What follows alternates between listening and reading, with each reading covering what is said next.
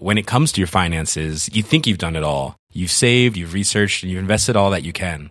Now it's time to take those investments to the next level by using the brand behind every great investor, Yahoo Finance. As America's number one finance destination, Yahoo Finance has everything you need whether you're a seasoned trader or just dipping your toes into the market. Join the millions of investors who trust Yahoo Finance to guide them on their financial journey. For comprehensive financial news and analysis, visit yahoofinance.com, the number one financial destination, yahoofinance.com.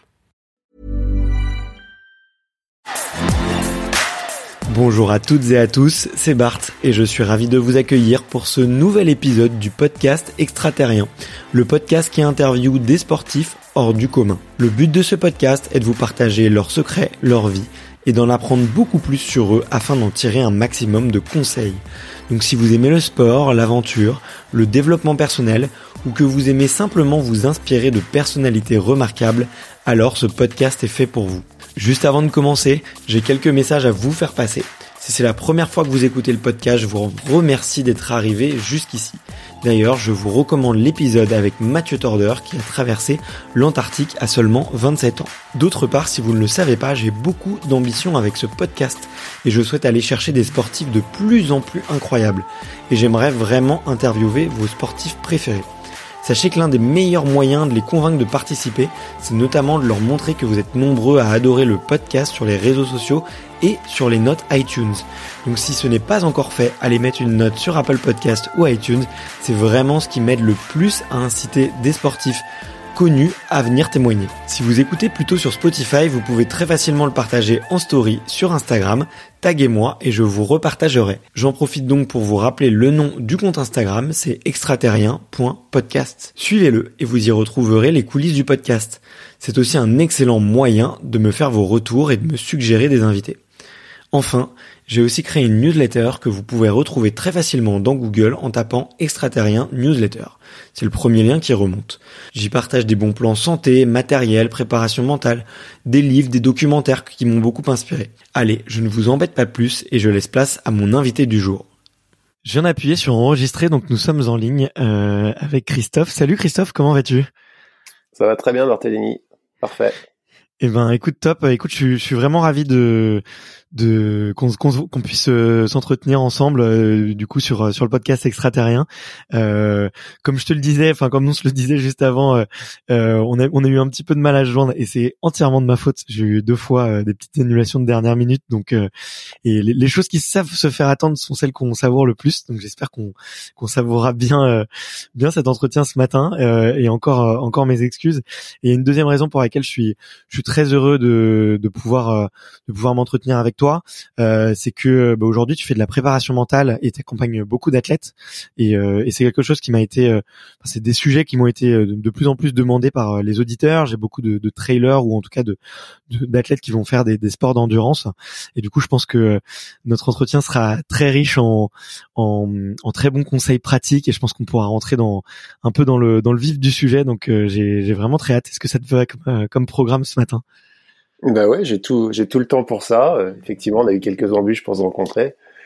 Mais l'essentiel, c'est qu'on soit là et puis, et puis qu'on démarre cet entretien. Alors, je suis pas que préparateur mental, je suis surtout mm. préparateur physique euh, dans le trail, mais je pense qu'on en, on en parlera. C'est, c'est comment associer aussi les deux et pas forcément les scinder, c'est-à-dire un côté faire la prépa mentale et un côté faire la prépa physique, mais que, qu'on fasse au quotidien une sorte de prépa mentale, en tout cas qu'on se prépare pour les objectifs, qu'on ait une certaine cohérence pour aller là où on veut aller. Donc, euh, c'est plutôt dans cette idée-là que je suis préparateur mental et j'essaie d'associer les deux en fait euh, au quotidien avec les, avec les athlètes. Mais on va en parler de tout ça. Ouais.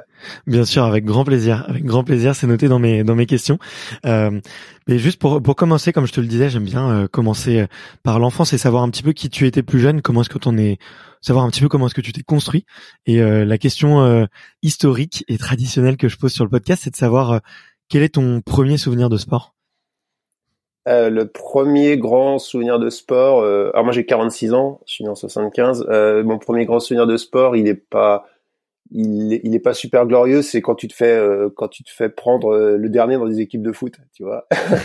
quand, quand t'as tout le monde au bord du chemin, t'as deux qui font les équipes, et puis tu finis par Bon bah Christophe alors bon voilà.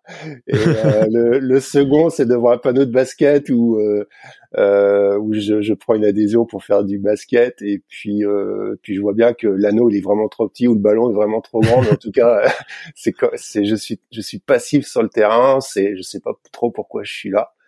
Et le vrai vrai euh, le vrai vrai grand image de première image sportive, euh, on va dire positive, parce que là je t'en ai que des négatives. Euh, C'est, euh, je vois des étapes du Tour de France et puis je prends mon vélo et je pars dans la campagne rouler 40 km à 10 ans. Et, et, à 12 ans, je fais le cross de l'école en sixième. je fais deuxième, je sais pas pourquoi. Tout le monde, j'étais persuadé même moi que je savais pas courir, que je savais pas faire, je savais rien faire en sport. Et je finis deuxième du cross de l'école derrière Ronald à l'époque qui, qui, courait très bien et qui était déjà en athlète, etc. Et ça a été une révélation. J'avais trouvé ça une forme d'aisance en plus. Et puis dans la forêt, dans la boue, dans le cross, c'était du cross. Et, puis à partir de là, euh, bah j'ai trouvé ma voie en fait. Ok. Et c'est marrant, euh, tu, tu, mentionnais un peu les sports collectifs et peut-être des sports euh, dans lesquels il y a besoin un petit peu de de, de coordination. C'était euh, ouais, c'était dans tous les sports co, t'avais un petit peu ce syndrome de de pas être très à l'aise et à l'inverse euh, dans un sport beaucoup plus libéré, euh, te sentir un peu mieux? Bah ouais, c'est exactement ça. Et puis c'est une, une époque où quand t'es gamin, enfin moi j'étais gamin à la campagne, euh, à 4 à quatre ans, on m'a pas mis dans une dans un club ou dans une asso pour faire de la coordination, pour faire le baby athlé ou pour faire le baby judo. Enfin, tu vois, c'était pas une culture des parents de t'inscrire euh, dès que tu avais 3 ans. Donc moi, ma culture sportive, euh, c'était d'être dans la campagne, faire des cabanes et puis courir et marcher, prendre le vélo et jouer avec les copains. Donc finalement, à la fin, au bout des 10 ans, j'avais certainement plus d'endurance que que de coordination, effectivement. Euh, même si après l'athlète, je me suis pas trop mal débrouillé euh, sur les aspects techniques et puis les, les aspects cordeaux, mais ouais, ouais. Et, et après l'aspect, euh, l'aspect collectif aussi, il y a peut-être un côté asocial à la chose, mais j'arrivais pas à m'exprimer dans un groupe en fait. Je, je voyais bien que j'étais pas, j'étais pas à ma place et que j'étais toujours. Il y a ces interdépendances qui me mettaient en difficulté dans dans, dans, dans, le fait de jouer. Alors que là, moi, la, la grosse plus-value que j'ai trouvée en course à pied, c'est que j'étais libre, seul j'étais face à moi-même et face à face à mes rêves, à mes exigences. Et puis euh, ça, ça m'a tout de suite, euh, ça, ça m'a tout de suite, et ça m'a toujours stimulé en fait. C'est-à-dire que je pose un projet, je m'engage, et euh, je vais pas dire que c'est le copain qui m'a fait rater le truc. C'est c'est juste que j'ai pas été au bout du truc. Voilà. Mais donc ça, pour moi, c'était c'était la, la condition euh, la condition parfaite pour faire cela. Et puis finalement, ce sport individuel m'a fait un réseau social de copains dans dans la course à pied qui fait qu'au finalement je me suis vachement socialisé, mais euh, mais pas euh, pas par le jeu en fait, plus par la connaissance en fait. Mm. Ouais, mais c'est c'est marrant cette euh, cette aptitude, enfin cette capacité que peuvent avoir certains enfants ou non, effectivement, à, se mêler à un groupe et, et à trouver leur place dedans. Je trouve que c'est très compliqué et c'est aussi très ingrat pour les enfants quand ils sont pas accompagnés justement par un prof de PS ou ou, ou par des parents justement à, à trouver et à évoluer dans un groupe. Et c'est socialement c'est dur quoi. On n'est pas tous euh, on n'est pas tous fait pour ça quoi. Mais euh, ouais moi j'ai encadré euh, j'ai arrêté cette année mais j'ai encadré pendant dix ans une école d'athlètes au sein de mon club bah j'ai toujours constaté ça. Je veux dire on peut on fait des groupes, on fait des relais, et ben c'est toujours le petit Kevin qui est pris en dernier ou c'est petit le Kevin qui est stigmatisé dans le groupe parce que parce qu'on sait qu'il va pas vite, parce qu'on sait qu'il qu'il saute pas loin ou qu'il va faire rater le truc. Et donc on est toujours vigilant en tant qu'éducateur à rééquilibrer les, les niveaux, mais les, les, enfants sont pas dupes non plus. En fait, ils créent leur hiérarchie dans, au sein d'un groupe en, en, identifiant très bien les gens qui gagnent tout, qui courent vite, euh, qui sont leaders. Et les leaders s'imposent assez vite. Et puis il y a toujours des, des enfants un peu discrets euh, qui, qui, qui, qui, qui ont un temps de retard, qui ont des difficultés moindres. Et c'est comment tu les remets au centre du groupe euh, et comment tu les revalorises. Et ça, c'est waouh, c'est un, c'est un très très gros boulot quoi ouais c'est pas et c'est et c'est pas simple et c'était pas simple il y a 30 ans et c'est toujours pas simple hein. Ouais ouais bien sûr ouais, bien sûr et puis en plus on les les les ouais les enfants ont beaucoup d'instinct pour ça et c'est sûr que ça peut euh, ça peut être très dur pour pour certains qui qui se sentent un petit peu euh, un peu exclus. Et euh, et toi et du coup tu tu te sens tout de suite à l'aise à courir? Là tu tu dis que c'est ton premier premier cross, euh, peut-être je sais pas, il y a des, des, émotions que tu te remémores ou euh, là je, te voyais en parler avec le sourire et, et, et, revivre un petit peu le moment euh, dans tes yeux. Euh, est-ce que d'ailleurs, est-ce que c'est un souvenir que tu réutilises aussi peut-être, je sais pas, sur de la visualisation ou sur sur d'autres exercices, mais qu'est-ce que tu qu'est-ce que tu ressens, qu'est-ce que l'enfant ressent à ce moment-là en plus, si tu termines deuxième, j'imagine qu'il y a la joie de. Bah, en fait, ouais, je l'utilise pas pour la, la visualisation aujourd'hui parce que là, pour le coup, un, un, un, un souvenir qui a, qui a 35 ans, t'imagines le truc, mais mais ouais, mais je suis capable quand même de d'y retrouver des sensations. Enfin, c'est peut-être un imaginaire aussi que, mais mais ouais, je le vois très bien. Je vois la forêt euh, d'automne de ce moment. Je vois le terrain boueux. Euh, j'ai j'ai une aisance, je vois que la foulée, la, la bouge, la passe, euh, je suis parti cool, les copains, je les double, je me dis pourquoi ils, pourquoi je pars, euh, je passe et qu'eux ils passent pas, et puis et puis l'appétit, euh, enfin je me sens léger, je me sens ample dans ma foulée, je sens que c'est difficile, mais ça me porte tellement de, de, de, de, me dire, tu vois, un peu Forrest Gump qui, qui casse ses, qui casse ses, ses, prothèses là. Il y a un peu de ça, ouais. Je me dis, bah, mais il y a une découverte de mon corps qui fait que plus j'en demande, plus il accélère, quoi. Et et puis finalement, bah, je finis bien sûr euh, au bout de ma vie euh, sur la ligne d'arrivée, mais on s'en fout parce que je suis là et je, je, je vois bien. Et ça, ça m'arrivait sur sur mille courses. La fatigue, ça a peu d'importance par rapport à ce que tu ce que tu as ce que tu as comme satisfaction à l'arrivée. Voilà. Et donc, euh, et ça, ce sentiment d'avoir d'avoir tout donné, d'avoir pu t'exprimer, c'est ça en fait, c'est de l'expression. Euh, voilà, ça n'a pas de prix, ça. Voilà, pouvoir s'exprimer avec son corps et puis donner ce qu'on a à donner et de, de montrer, euh, euh, de te prouver à toi-même, et montrer parfois aussi aux autres, parce que à cette époque, à cette époque-là, euh, tu fais aussi les, les, choses pour exister face face au regard des autres. Euh, bah ouais, c'est c'est c'est riche quoi. Voilà. Et c'est peut-être ouais, c'est le premier déclic que le sport m'a donné. Voilà, j'avais pas eu ça avant, tu vois. C'était pas. Et là, euh, ensuite, ça s'est bien enchaîné, même au-delà du au-delà du raisonnable. Mais euh, mais ouais, ouais c'est c'est sûr que c'est un c'est un souvenir. Euh, la forêt, je l'identifie très bien. Enfin, c'est le collège. J'y habite pas très loin encore aujourd'hui. Je peux te dire où il était le circuit. Enfin, tu vois, j'y suis pas j'y suis pas retourné depuis 30 ans. C'est une forêt privée, mais je sais très bien où aller. Je sais, je connais le circuit. Enfin, je, je le vois. Et c'est ouais, c'est c'est très présent. C'est marrant. Ouais. C'est dingue. Et euh, comme tu le disais, après, t'as fait, euh, t'as fait de l'athlé, ça a été une, une, révélation, et puis ça s'est enchaîné plutôt bien pour toi, et, et j'ai l'impression que t'as fait des super résultats en, en, junior aussi. Et du coup, j'avais, tu vois, j'avais une question, c'est est-ce que il euh, y a des signes quand tu regardes le, le petit Christophe de l'époque, est-ce que tu vois, il y a des signes aventureurs à un, un futur athlète de haut niveau ou un futur coach, tu vois? Est-ce que euh, tu avais est-ce que tu as tout de suite eu l'esprit de compétition et en même temps tout de suite et aussi très vite eu euh, euh, l'envie peut-être euh, d'aider les autres ou d'accompagner les autres? Désolé, je te pose la, une double question avec ta double ta double casquette qui m'intéresse. Mais... L'esprit de compétition, je l'ai tout le temps eu. Ouais, ça, ça a été. je pense que c'est ce qui m'a tenu dans le sport. Parce qu'à 16 ans, j'avais envie de faire le, à 16 ans, 18 ans, j'avais envie de faire le con comme les copains. je me suis gardé de fumer des clopes, mais j'étais avec un bon réseau qui, qui en fumait et j'aurais pu j'aurais pu aussi un peu laisser tomber le sport. Mais j'acceptais pas d'être euh, de, de, perdre une course face à quelqu'un et je me remettais tout le temps en question. Donc euh, l'esprit de compétition, c'est ce qui m'a tenu dans le sport à un moment plus que la passion en fait. C'est-à-dire que j'y allais pour gagner, j'y allais pas parce que ça me plaisait, j'y allais pour gagner très clairement. Et euh, même si ça me plaisait, mais il y a quand même quelque chose de plus fort que ça me plaît. Le foot, ça me plaisait aussi, si tu veux. Jouer après au foot mhm. avec les copains à 17 ans, ça m'aurait plu. Mais, mais je savais qu'il fallait que je fasse de l'athlète pour gagner. Et, et puis après, la, euh, ouais, l'entraînement en fait c'est marrant, c'est venu pareil, c'est venu assez vite parce que d'une part dans le club où j'étais, euh, il y avait il y avait peu d'encadrement à partir du moment où j'ai commencé à grandir euh, dans ma pratique, c'est-à-dire à partir de cadet, j'ai pas eu un encadrement très très suivi avec des avec des entraîneurs qui, qui était capable de me suivre. Euh, donc je me suis un peu auto-formé, j'ai pris beaucoup de, je me suis inspiré de beaucoup de personnes, je suivais aussi beaucoup d'athlètes avec qui de, d'athlètes avec qui je courais et, je, je, demandais. Donc j'étais beaucoup dans le questionnement, dans la recherche de d'entraînement. Essayé de un peu de m'auto-gérer aussi là-dessus. Donc j'ai vite pris un peu d'autogestion à partir de cadet sur, sur mes plannings d'entraînement, etc.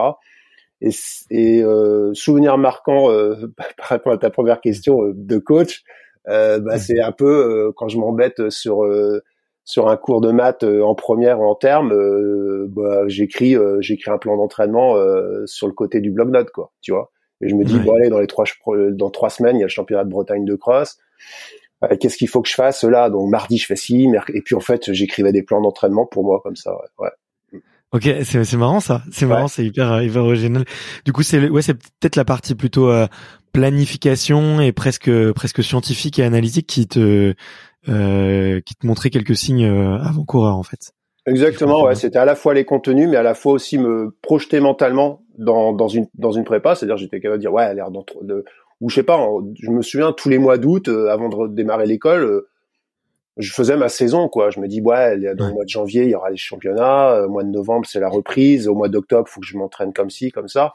Donc j'ai ouais, j'ai toujours eu cette structuration, cette planification que je faisais alors, vraiment pour moi-même, c'est-à-dire je la partageais pas avec d'autres. Je puis je faisais des brouillons, je refaisais, mais je, à la fin, j'avançais sur un fil conducteur. Je, tenais toujours des carnets d'entraînement, donc j'écrivais toujours mes entraînements. Tu vois, j'ai chez moi mes carnets d'entraînement de minime cadet, quoi. Donc je les ouvre pas, pareil, mais je pourrais les relire, ça, ça pourrait être rigolo, ouais. ouais.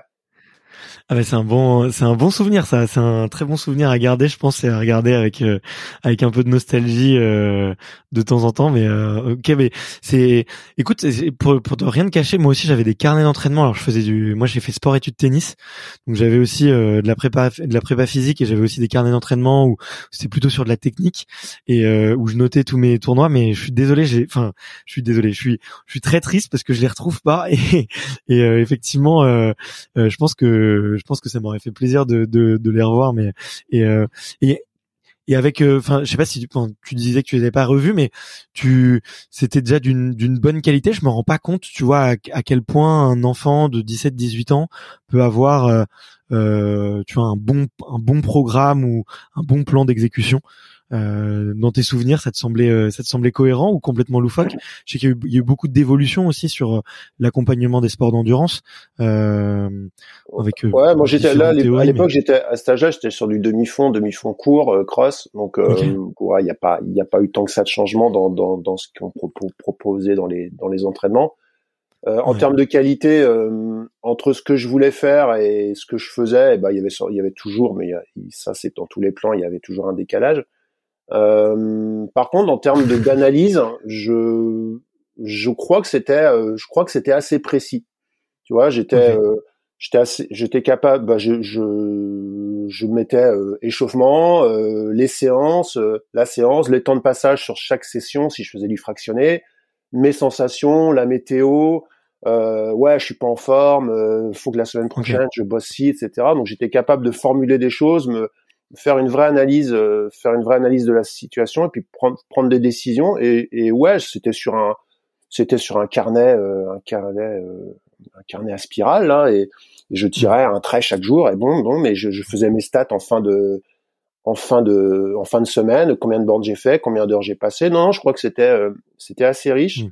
Et limite, j'ai presque envie de dire que c'est c'était plus riche qu'aujourd'hui où je suis sur Strava où fait je balance la trace GPS et puis euh, puis et puis je passe à je passe au reste quoi. En fait je fais pas une analyse fine ou je, je formule pas ce que j'ai fait ou je mets pas je mets pas en ligne surtout. Euh, ça mm. va ça va pas bien le mollet m'embête tu vois. T'es pudique là-dessus euh, c'est un réseau social tu mets pas tous ces petits trucs perso.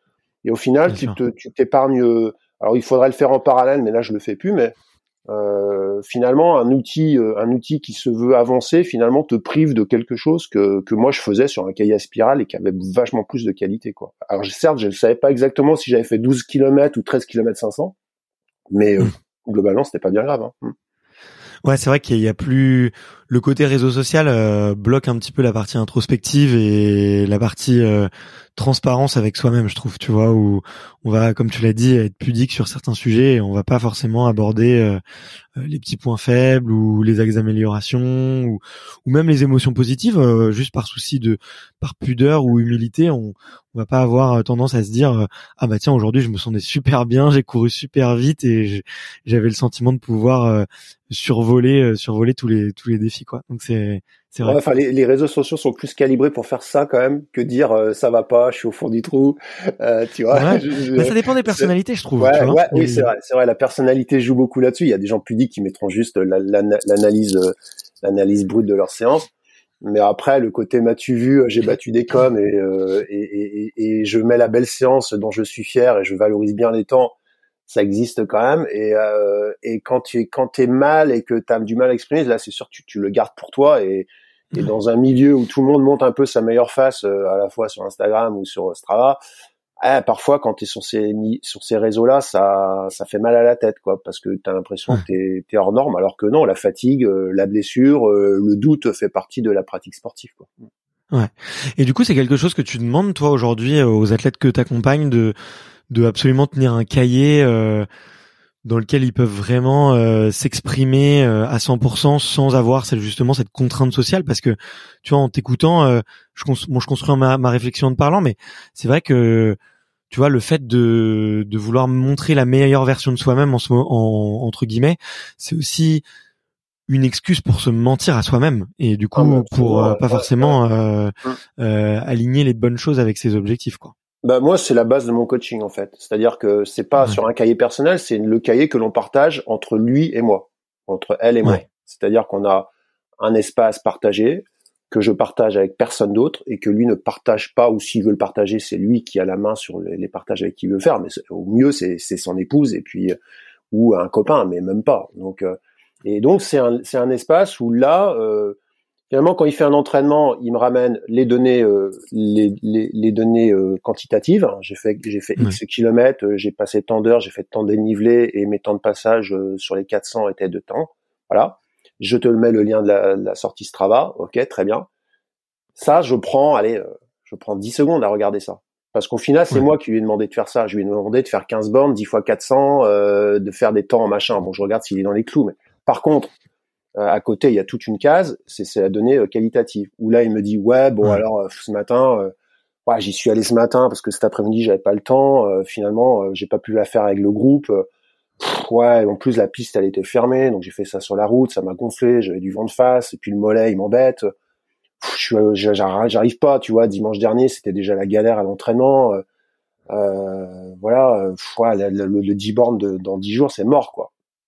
Bon, voilà, tu prends, tu prends ça comme euh, comme tu dois le recevoir. Il y a, moi, j'ai j'ai pas de souci. Il me dit ou il me dit à l'inverse, non, j'ai j'ai j'ai les j'ai les sensations de fou. Euh, euh, j'ai battu tous mes records. Bon, bah voilà. En fait, je prends je prends ce qu'il a me donné et comment il a ressenti le chose. Et pour moi, c'est vachement important. Ça me permet de voir comment il s'installe dans la prépa et comment il est à l'instant T et comment par rapport à là où je veux le mener ou là où on veut aller, et eh ben est-ce qu'il est dans les clous, est-ce que la dynamique est bonne ou pas?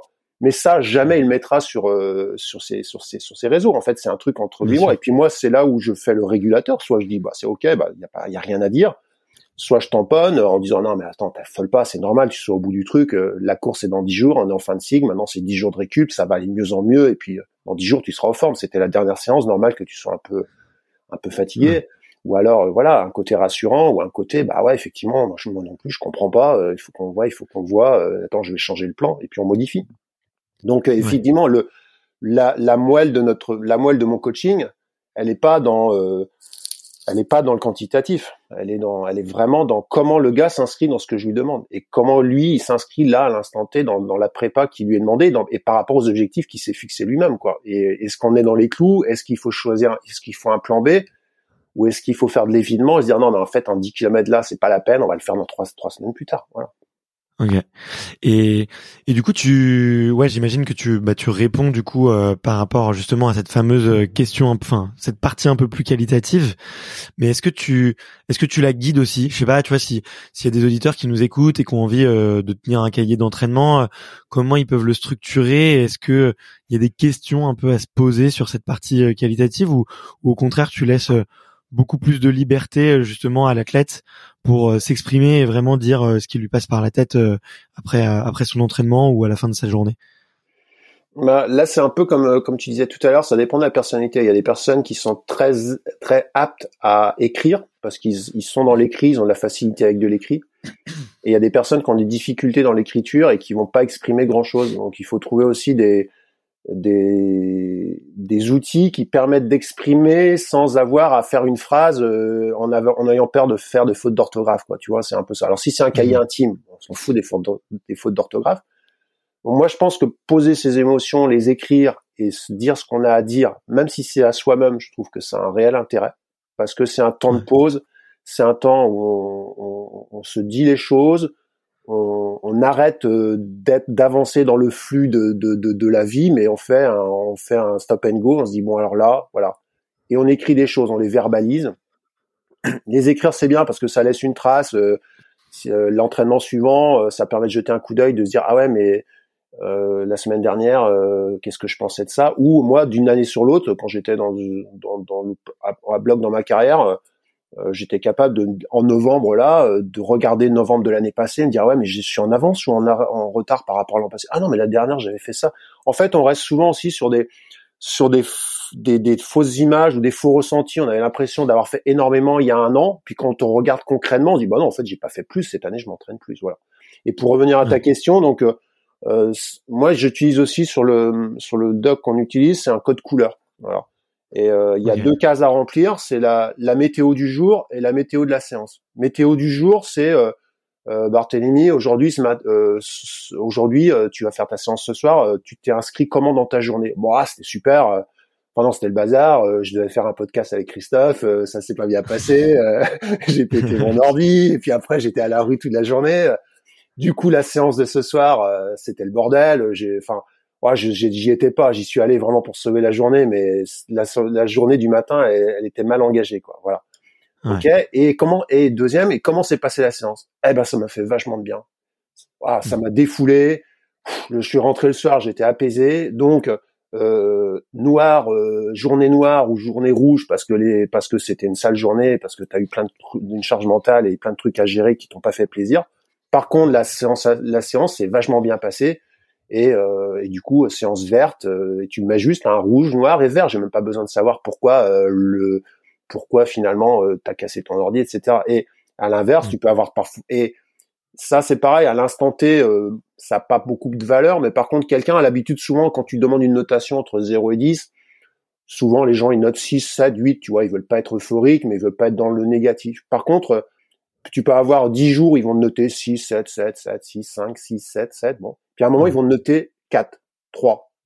Ils vont rien te dire de plus. Mais tu regardes qu'à un moment, il y a un message qui veut passer, ils sont pas capables de te le dire comment, ou ils ont pas envie de te le dire parce qu'ils ont une certaine, euh, une certaine pudeur, mais ils sont capables de comprendre que là, non, ça va pas, quoi. Tu vois? Soit sur la météo du jour, c'est-à-dire, ouais, le boulot, ça m'a pris la tête, je me suis pris la tête avec mon patron, euh, euh, j'ai une charge de travail et là j'ai un gros stress. Et en fait ils vont pas te le dire. Ils disent ouais on est là pour parler de sport avec Christophe. Je vais pas lui faire chier avec mon boulot. Mais par contre météo du jour 3 4 2 1 bon ben là tu es, en droit de poser la question ou de, de, de dire tiens qu'est-ce qui fait qu'à un moment pourquoi il, il, donne un signe de ce type?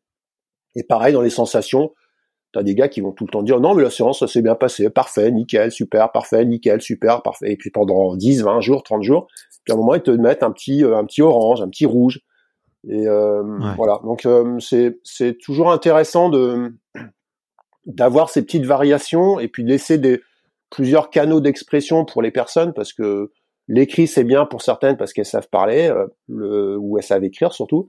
Euh, parfois parler, euh, parfois juste une couleur, mais en tout cas, à un moment faire un stop et se dire là je suis comment? Et puis quand tu as fini ta séance, se dire cette séance, je voulais faire quoi? Un footing cool. Là, je finis comment? Ben non, en fait, j'ai les mains sur les genoux, donc j'ai pas fait un footing cool. Pourquoi? Parce que je suis fatigué ou parce que j'ai fait le fou? Non, en fait, je suis pas fatigué, j'ai fait le fou, j'ai des trop bonnes sensations et je me suis fait prendre au piège des trop bonnes sensations. Bon, bah c'est pas grave. Donc du coup, demain, je fais vraiment un footing cool. Voilà, c'est juste ça. C'est juste d'être capable d'analyser ce que ce que je voulais faire, ce que j'ai fait et comment je réajuste la suite par rapport à ce que j'ai fait et mon et mon programme. Ça, ça demande pas, mais parfois on enchaîne des choses sans prendre conscience vraiment de ce qu'on de ce qu'on a fait. En fait, on est en mode automatique, on a des exécutants, mais on, on, filtre un peu toute toute on filtre, on, même parfois on se le dit pas, qu'on continue sur l'exécution qu'on nous a demandé de faire. le problème d'un plan d'entraînement sans euh, sans un sans un tiers qui regarde, c'est d'être un parfait exécutant, dire non, non, mais dans le papier c'est marqué comme ça, comme ça, comme ça. Oui, mais la vie c'est pas comme ça, comme ça. La vie c'est fait de de, de, de, de de plein d'embrouilles et plein d'opportunités à côté qui fait que et du coup à un moment on se on, on, on se on, on, se respecte plus pour tenir quelque chose sur lequel on s'est engagé tout seul en fait donc euh, c'est important de, de garder le respect et comprendre ce que l'on a fait ouais. voilà. c'est un peu ce que j'explique mais je sais pas si je suis très clair si si si non non mais super clair super clair et je trouve euh, l'idée un peu des, des codes couleurs et aussi de enfin, je ouais, l'idée aussi de mettre des, notes, je trouve que c'est très intéressant parce que ça te permet effectivement d'avoir une référence ou une espèce de moyenne et de te positionner un petit peu par rapport au par rapport au reste. Et je trouve aussi l'idée qui est très intéressante, c'est de noter les deux, de noter ta journée et noter ton entraînement. Et c'est vrai que des fois tu peux avoir une super journée et du coup tu es un tout petit peu moins bien à l'entraînement et du coup tu peux te dire ah bah je comprends pas, j'étais super bien aujourd'hui, je me, je me suis levé du bon pied, j'ai tout réussi, tout tout me souriait et à l'entraînement bon un petit grain de sable, un petit truc et du coup l'entraînement perd un peu de la saveur ou à l'inverse bah voilà une journée euh, un peu chaotique et sur lequel l'entraînement peut euh, justement euh, faire vraiment du bien, faire soulager. Enfin, je trouve que ces deux notions elles sont super intéressantes. Tu vois, moi j'ai mon j'ai mon carnet aussi euh, à côté, donc tu vois, je, je vais je vais m'en inspirer, je vais m'en inspirer. Et, la, et la dernière chose peut-être si c'est un, si c'est un carnet intime, enfin un carnet d'entraînement perso, c'est d'avoir avant de démarrer la vision d'où on veut aller et comment on veut s'y prendre. Même si on n'a pas de grosses compétences, tu vois, même si on n'a pas on n'a pas, euh, on n'est pas entraîneur, euh, entraîneur, on n'a pas une expérience. On a toujours une idée de ce que l'on veut faire, de ce que l'on aimerait faire et comment on veut préparer le marathon de Paris tout seul. Donc on s'inspire peut-être d'un plan d'entraînement, mais aussi on le, on, le, réintroduit, on le réintroduit dans, dans, dans, son quotidien et surtout après on, on se dit à l'instant T comment je suis par rapport à là où je voulais aller? Voilà. Est-ce que je suis en retard? Est-ce que je suis en avance ou est-ce que je suis dans les temps? Si je suis en retard, comment je fais Soit pour attraper le retard, mais ça c'est des fois difficile parce qu'on se remet de la charge et on se blesse, mais on se dit bon bah c'est pas grave, je suis en retard, mais je vais feinter un petit peu pour essayer de, de, de, de me remettre à peu près à jour. Et c'est toujours aussi de ne pas courir après son planning, de pas culpabiliser si on est en retard, et, et ça sert à rien non plus de s'énerver à prendre de l'avance. Et c'est avoir un peu une feuille de route, même si c'est quelques traits, c'est-à-dire quand est-ce que je travaille, les semaines où je vais travailler, les semaines où je vais récupérer, les semaines où je vais faire une compétition, de, de, repérage, les semaines où je vais être tranquille. Donc en fait, avoir une vision. Alors quand on a quelqu'un qui l'accompagne, moi c'est moi c'est mon boulot avec les athlètes, c'est d'avoir donné une vision sur l'année, donner une vision de la saison, donner une vision sur la préparation sur les, les 6, 7, 10 prochaines semaines. Mais c'est quand on est tout seul, bah, c'est aussi de s'écrire cette vision pour se dire est-ce qu'on est en cohérence, est-ce qu'on n'est pas perdu? Si tu es tout seul dans la nature, tu sais pas où tu vas, tu es perdu. Si tu sais où tu veux aller, là où tu, et si tu tu vois à peu près où tu es, tu sais ce qu'il te reste à faire quoi. Ouais, ouais, ouais, c'est très intéressant d'avoir une, une, vraie vision d'ensemble et d'être capable de mettre sur un calendrier un petit peu euh, les, on va dire les temps forts et les temps un peu plus faibles, euh, les temps de récupération, euh, les temps qualitatifs. ouais, c'est vrai, c'est vrai. Et mais c'est c'est ça qui est le plus dur à faire, je trouve d'ailleurs. Enfin, quand tu, en tout cas pour quand on essaye de s'y prendre seul, même euh, tu vois professionnellement, moi j'aime bien me, me, faire des des plans de 90 jours où je me dis bon voilà bah sur trois mois je vais essayer euh, telle chose, je vais essayer telle chose et je vais essayer d'avancer sur telles actions. Et c'est vrai que c'est c'est challengeant effectivement de se dire, euh, enfin de de prévoir un petit peu le la route. Autant c'est facile de prévoir les actions, autant de prévoir la route et à quel moment les faire, c'est c'est plus c'est plus compliqué quoi. Ouais, et en fait, moi, par expérience, je trouve qu'on dévie souvent par, euh, par trop d'ambition. C'est-à-dire que quand on écrit un plan, on veut tellement bien faire qu'on on rajoute énormément de choses. Et puis finalement, on se fait déborder au bout de dix jours parce qu'on a décidé, je sais pas, on revient sur une préparation de Paris. Euh, bon, alors il faut que je fasse des étirements. Bon, euh, il faut que je fasse travailler ma vitesse. Bon, ouais, il faut aussi que j'aille en salle faire un peu de muscu. Oui, bon, et puis ce serait bien quand même que, voilà. Et en fait, on rajoute, rajoute, rajoute des choses parce qu'on pense que c'est le, le, truc parfait. Et puis, bah ouais, le truc, il est tellement parfait qu'il est pas tenable, en fait. Et donc, euh, c'est aussi comment on est, on, on, on, met de la sobriété dans, dans la chose, un peu de légèreté, et puis se dire qu'il y a plein de chemins pour y aller, mais commençons par un chemin tranquille, posons des choses, et puis à un moment, arrêtons de faire des plans tous les semaines pour recommencer à zéro, mais engageons-nous, quoi. Et même si c'est très modeste, euh, engageons-nous dans un truc et puis euh, avec le sentiment, bah, en tout cas qu'on avance. Quoi. Vaut mieux faire, euh, vaut mieux marcher tous les jours que courir une fois par semaine. Quoi. Tu vois, à la fin, auras, à la fin de la semaine, tu auras, fait plus de kilomètres en marchant tous les jours qu'en courant une fois dans la semaine. C'est un peu, c'est un peu cette idée. Ça va pas vite, mais en tout cas, c'est constant et ça, ça progresse. Et donc cette idée parfois de, de, vouloir le plan parfait, le plan ultime pour aller à un objectif, ça nous fait procrastiner à mort parce qu'on parce qu'on on, on est devant une montagne et on se dit ouais par où je commence? Et ah zut j'ai raté donc tout, tout s'effondre. Mais non, euh, mets-toi dans l'action quoi. Et du coup euh, des lignes générales mais pas trop de détails et puis se laisser aussi cette liberté de d'agir dans, dans le quotidien en fonction de ce qu'on en est quoi. Mm. Ouais, et puis d'un point de vue sportif, c'est beaucoup plus facile, je trouve, de se rajouter, si tu veux, des de se rajouter des petits plus, euh, tu vois, tu vois, euh, tu mentionnais effectivement des étirements, une séance de, de préparation physique, des automassages ou, ou même une séance de visualisation par exemple, tu vois. Euh, c'est beaucoup plus facile de se rajouter des petites choses quand on a des petits trous en se disant ah bah tiens j'ai une option, tiens pourquoi je pourquoi pas je le ferai pas même si c'était pas prévu, plutôt que de effectivement de s'en mettre beaucoup et d'avoir euh, trois heures par jour dédiées à son plan et finalement de d'être incapable de caler ça dans une journée parce qu'une journée ça fait 24 heures et et que on vit dans un monde assez freiné et que c'est difficile de trouver trois heures euh, dispo pour euh, pour ça quoi. Ouais, je suis bien d'accord avec toi. Ouais, vaut mieux mm. vaut mieux partir petit et faire un peu plus que, que partir gros et, et, rater des choses. Et là, pour le coup, en termes de prépa mentale, on est on se dévalorise, on se met dans une dynamique hyper euh, hyper négative quoi, parce qu'on on, on, on, se fait un dialogue interne. Ouais, je suis nul, j'ai encore raté un truc. Bon bah voilà, déjà là, on se tire une balle dans le pied. Hein. Ouais, c'est vrai, c'est vrai, c'est vrai que pour le dialogue interne, c'est c'est c'est pas top.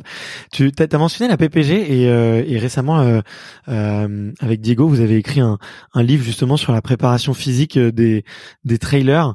Euh, alors le le titre c'est euh, c'est Fit Run Challenge, Challenge 100 jours, un programme renforcement en trail facile et complet. Euh, moi, je me posais un petit peu la question pourquoi est-ce que vous avez envie, euh, pourquoi est-ce que vous avez eu envie d'écrire ce, ce, livre?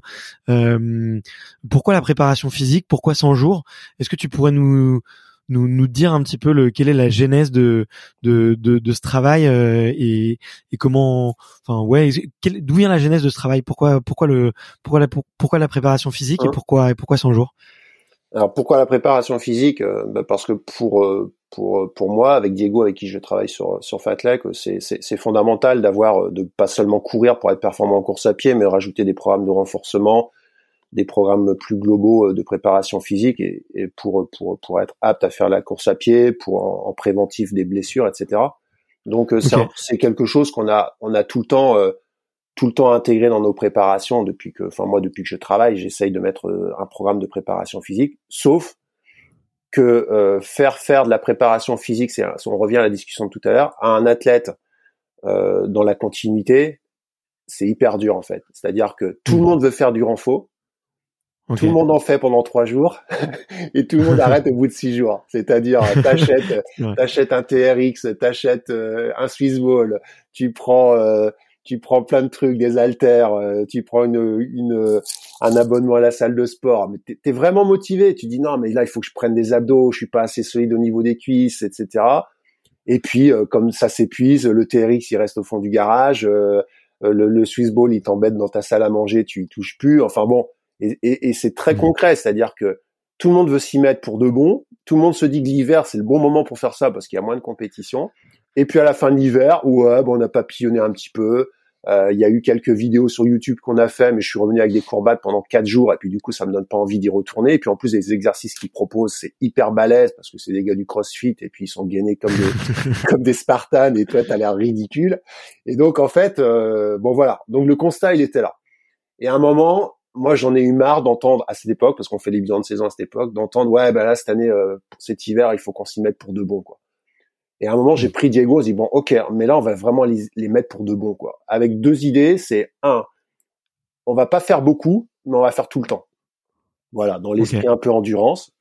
Donc pas beaucoup, c'est un quart d'heure par jour. Donc arrêtez de me dire que vous n'avez pas le temps. Si vous avez un problème de placer un quart d'heure par jour, votre problème c'est pas le renfort, c'est que vous avez un problème d'organisation. Donc à la limite, j'ai mis j'ai mis un peu les athlètes face à leur leur parfois leurs excuses entre ouais j'étais débordé j'ai pas le temps mais si t'as le temps en fait parce que t'as été courir une heure. Mais t'as pas le temps de vouloir passer euh, ton renfort c'est parce que t'aimes pas le renfort donc le challenge de dire c'est que un quart d'heure. Si t'as pas le temps d'un quart d'heure arrête quoi. Arrête de faire du sport ou, mmh. change ta vie parce que c'est quand même euh, voilà il y a toujours moyen de placer un quart d'heure.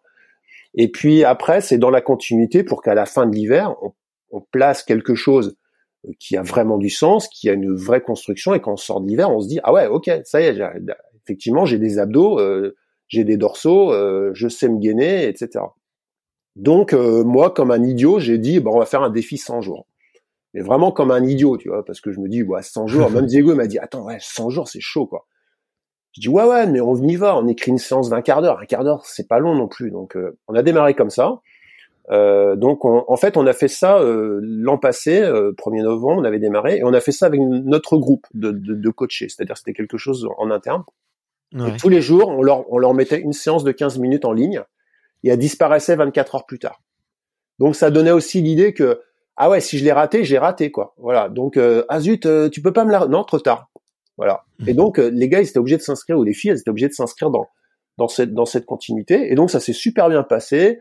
Il y a eu un réel engouement parce qu'on partageait aussi les séances. Il y avait toujours un plan A et un plan B. On faisait ça sans sans achat de matériel. C'est tout avec le poids du corps. Des exercices plutôt simples dans un premier temps de préparation physique, puis après on a, on a commencé à glisser parce que nous, nos, les athlètes avec qui on travaille, ce sont des coureurs à pied, des trailers, donc on a glissé aussi sur une préparation plus spécifique euh, Bien autour sûr. du trail. Et donc, euh, bah, à la fin des 100 jours, on a, on a acté que, voilà, on avait 100 séances par jour. Et euh, ce bénéfice, c'est un, ça a été chouette, les gens ont vachement suivi. Il y a eu une réelle plus-value euh, sur la saison. On a senti les athlètes moins blessés, beaucoup plus solides sur leurs courses l'envie de continuer, euh, de se dire ouais, est-ce qu'on fait des rappels, etc. Donc on a fait des rappels, mais on n'est pas resté 300 jours à faire 3, 15 minutes par jour. À un moment, tu vois, il faut arrêter, il faut aussi passer à autre chose. Et puis le cœur de le corps de notre sujet, c'est quand même de faire de la course à pied, d'être dehors, c'est pas d'être sur un tapis de yoga euh, toute euh, toute notre vie. Et et donc voilà. Et cette histoire elle devait s'arrêter là. Et en fait, on parallèlement, moi je travaille un peu avec Nature Trail et euh, on a commencé à faire des petites sessions de renfort. Puis ils ont ils ont je les ai mis au courant du challenge que l'on faisait, ça les intéressait, et ils se sont dit, ah, on peut faire un livre. Si ça t'intéresse, on fait un livre de, de, votre histoire des 100 jours. Et euh, bah nous, on s'est dit, bah ouais, facile, en plus on a les 100 jours en archive, ça va être ça va être vite fait, bien fait, quoi.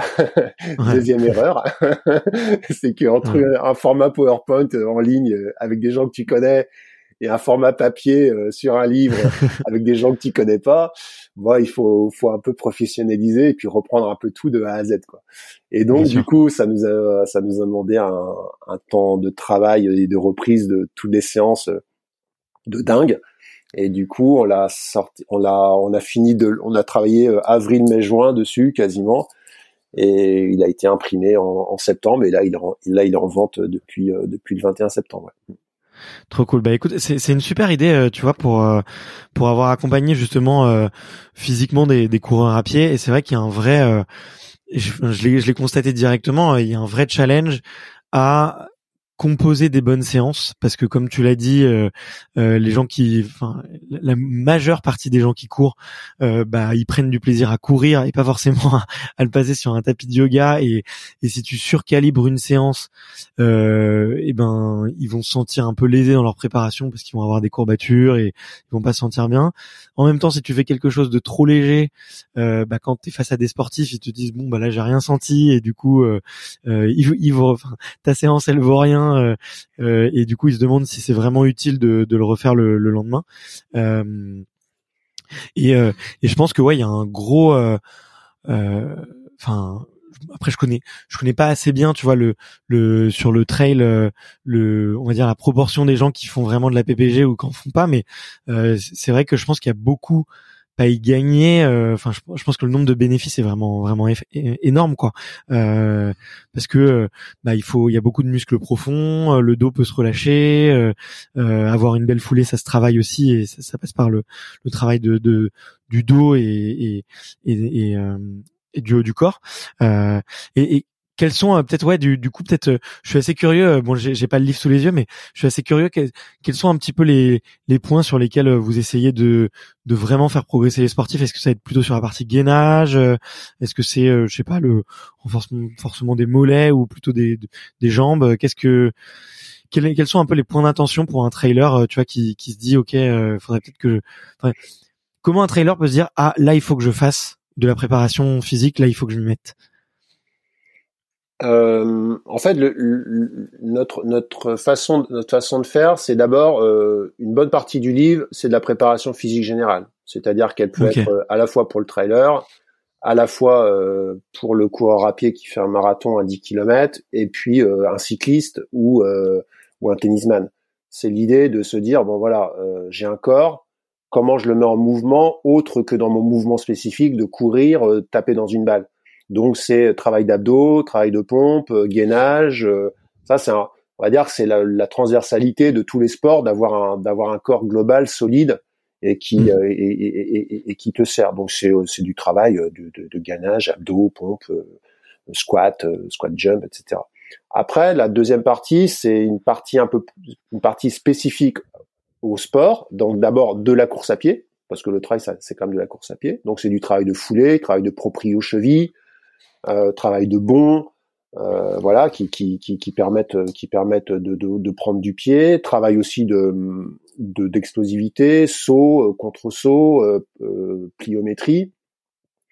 Et puis ensuite, euh, la troisième lame, c'est orienter un peu plus trail. Avec la spécificité du trail, c'est être capable de courir en tout terrain, donc développer encore un peu plus la proprio, être très solide euh, dans les descentes et pas s'effondrer dans les descentes ou pas avoir des courbatures de malade quand on fait on, on descend un col. Donc c'est beaucoup de travail d'excentrique sur les sur les quadriceps.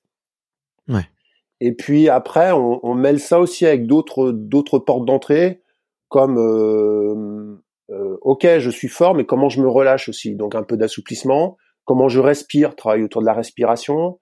Euh, donc on a on a aussi euh, au moins une fois euh, une fois par semaine dans dans, ce, dans ces 100 jours un moment un peu un temps d'arrêt où on est plus sur de la mobilité, sur euh, sur de la respiration et sur sur des sur des choses sur des choses calmes. Donc voilà, en fait c'est c'est cette idée de d'avoir un programme vraiment global, euh, progressif.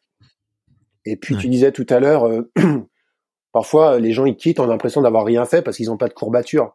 Ouais, mais le, le le mythe de la courbature, c'est quand on a des courbatures, c'est un peu, c'est qu'on a été un petit peu trop loin, quoi, tu vois, et qu'à un Bien moment, sûr. euh, quand on peut plus marcher pendant trois jours, c'est qu'on a vraiment, soit notre corps n'est déjà pas adapté à ce qu'on lui a demandé, et puis qu'on a poussé un peu le dos, la dose un peu haute, quoi.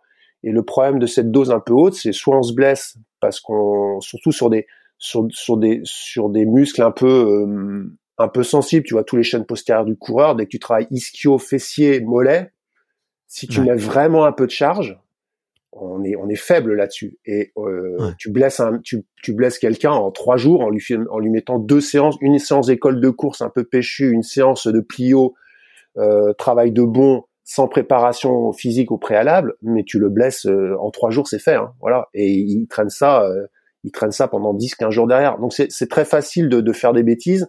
Donc c'est aussi se dire bah ouais j'ai peut-être l'impression d'avoir rien fait. Bah si t'as quand même fait un quart d'heure. Très bien. Demain tu refais un quart d'heure et laisse le temps faire, laisse le temps s'inscrire dans ta préparation. Et nous, sur le, sur le, sur le, sur le livre, on fait cinq journées test. Tu vois, sur 100 jours, on répartit cinq journées test. On, a, on fait une le premier jour, enfin le, le cinquième jour, et puis après on en fait une tous les, tous les 20 jours, 25 jours. Ça permet de voir est-ce que en temps de gainage j'ai progressé, est-ce que je fais plus de pompes, est-ce que je fais plus? Ah bah ouais, en fait je progresse. Ah c'est marrant. Voilà. Alors il y a des journées où il y a des courbates un petit peu, il y en a où il y en a pas du tout mais c'est surtout pas l'idée de, de surdimensionner ces séances quoi. Et le quart d'heure pour ça c'est bien parce qu'au bout d'un quart d'heure tu peux tu peux mettre un peu la misère, mais tu rentres rarement dans un dans dans une dans quelque chose qui te met en, en difficulté. Tu récupères quand même assez vite le lendemain quoi. Ouais, bien sûr. Ouais.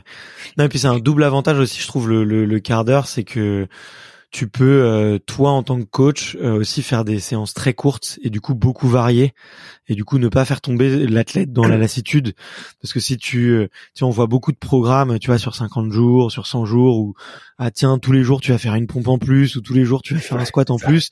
Ouais. Non mais au bout de 100 jours t'en peux plus. Enfin Ouais, c'est c'est lassant.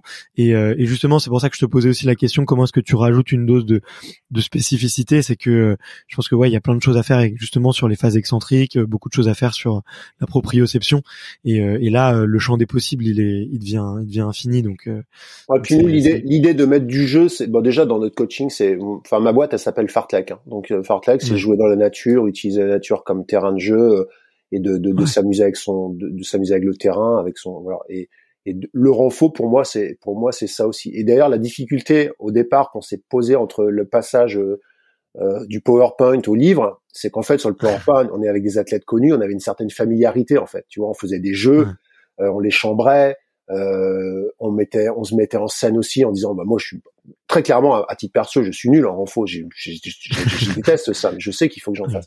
Donc j'étais aussi à- capable de me dire, ouais, voilà, j'ai fait 25 pompes, je suis au bout de ma vie, donc ça faisait marrer tout le monde.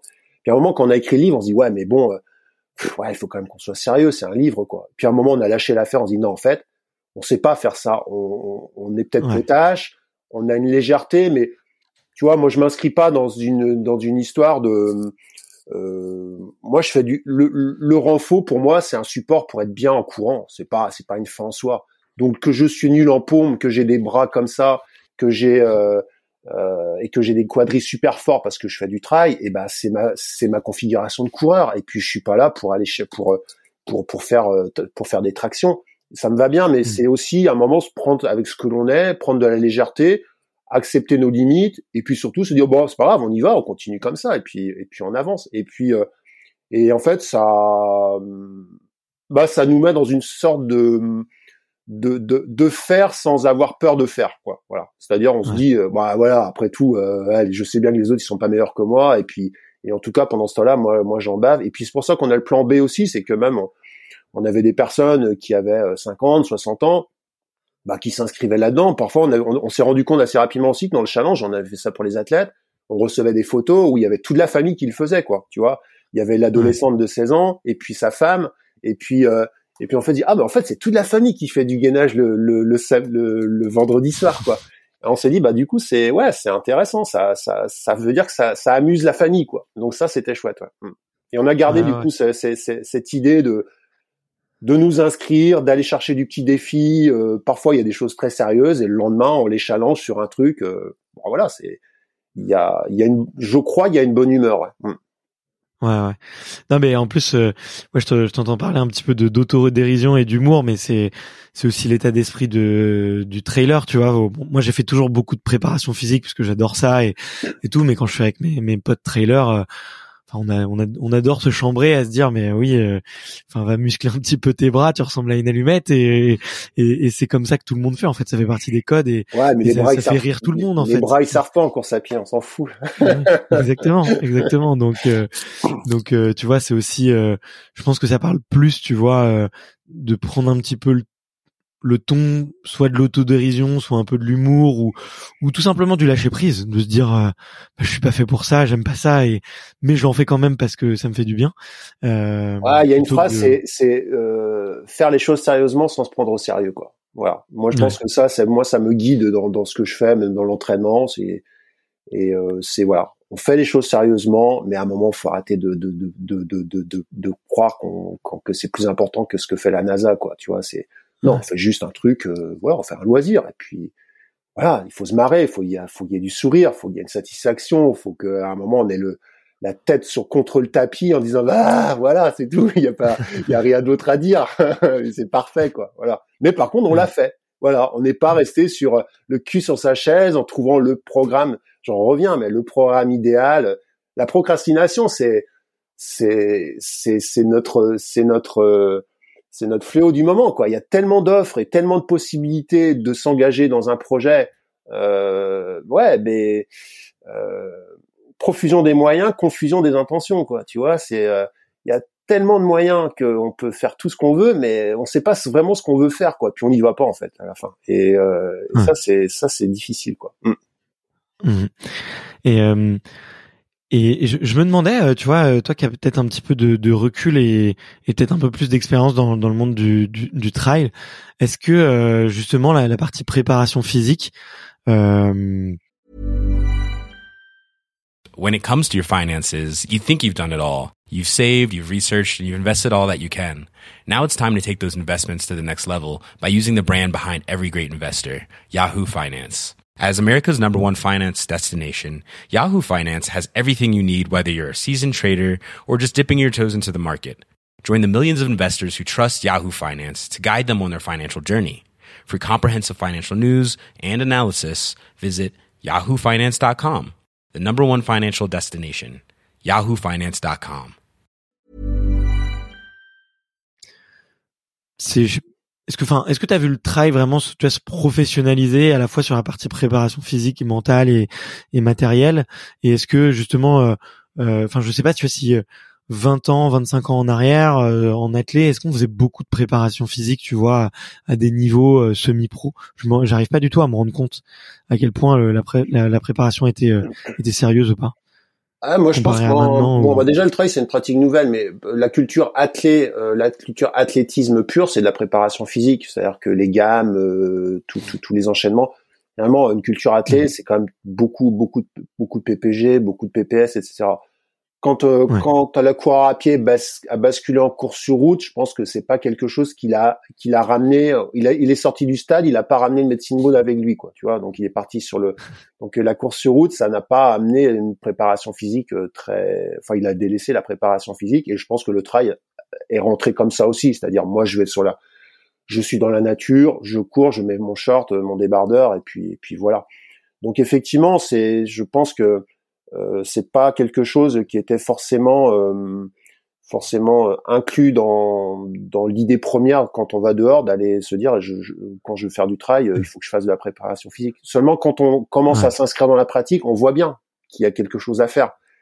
C'est-à-dire que à un moment les contraintes que te demande un, un trail d'un, au point de vue des cuisses les difficultés à rester gainé à rester solide pendant 10 15 20 heures euh, et puis les, et puis surtout la, la récurrence des blessures qu'à un moment que tu as parce que parce que t'as pas de tenue de pied, parce que parce que t'es parce que tes genoux, parce que tu manques de gainage, etc.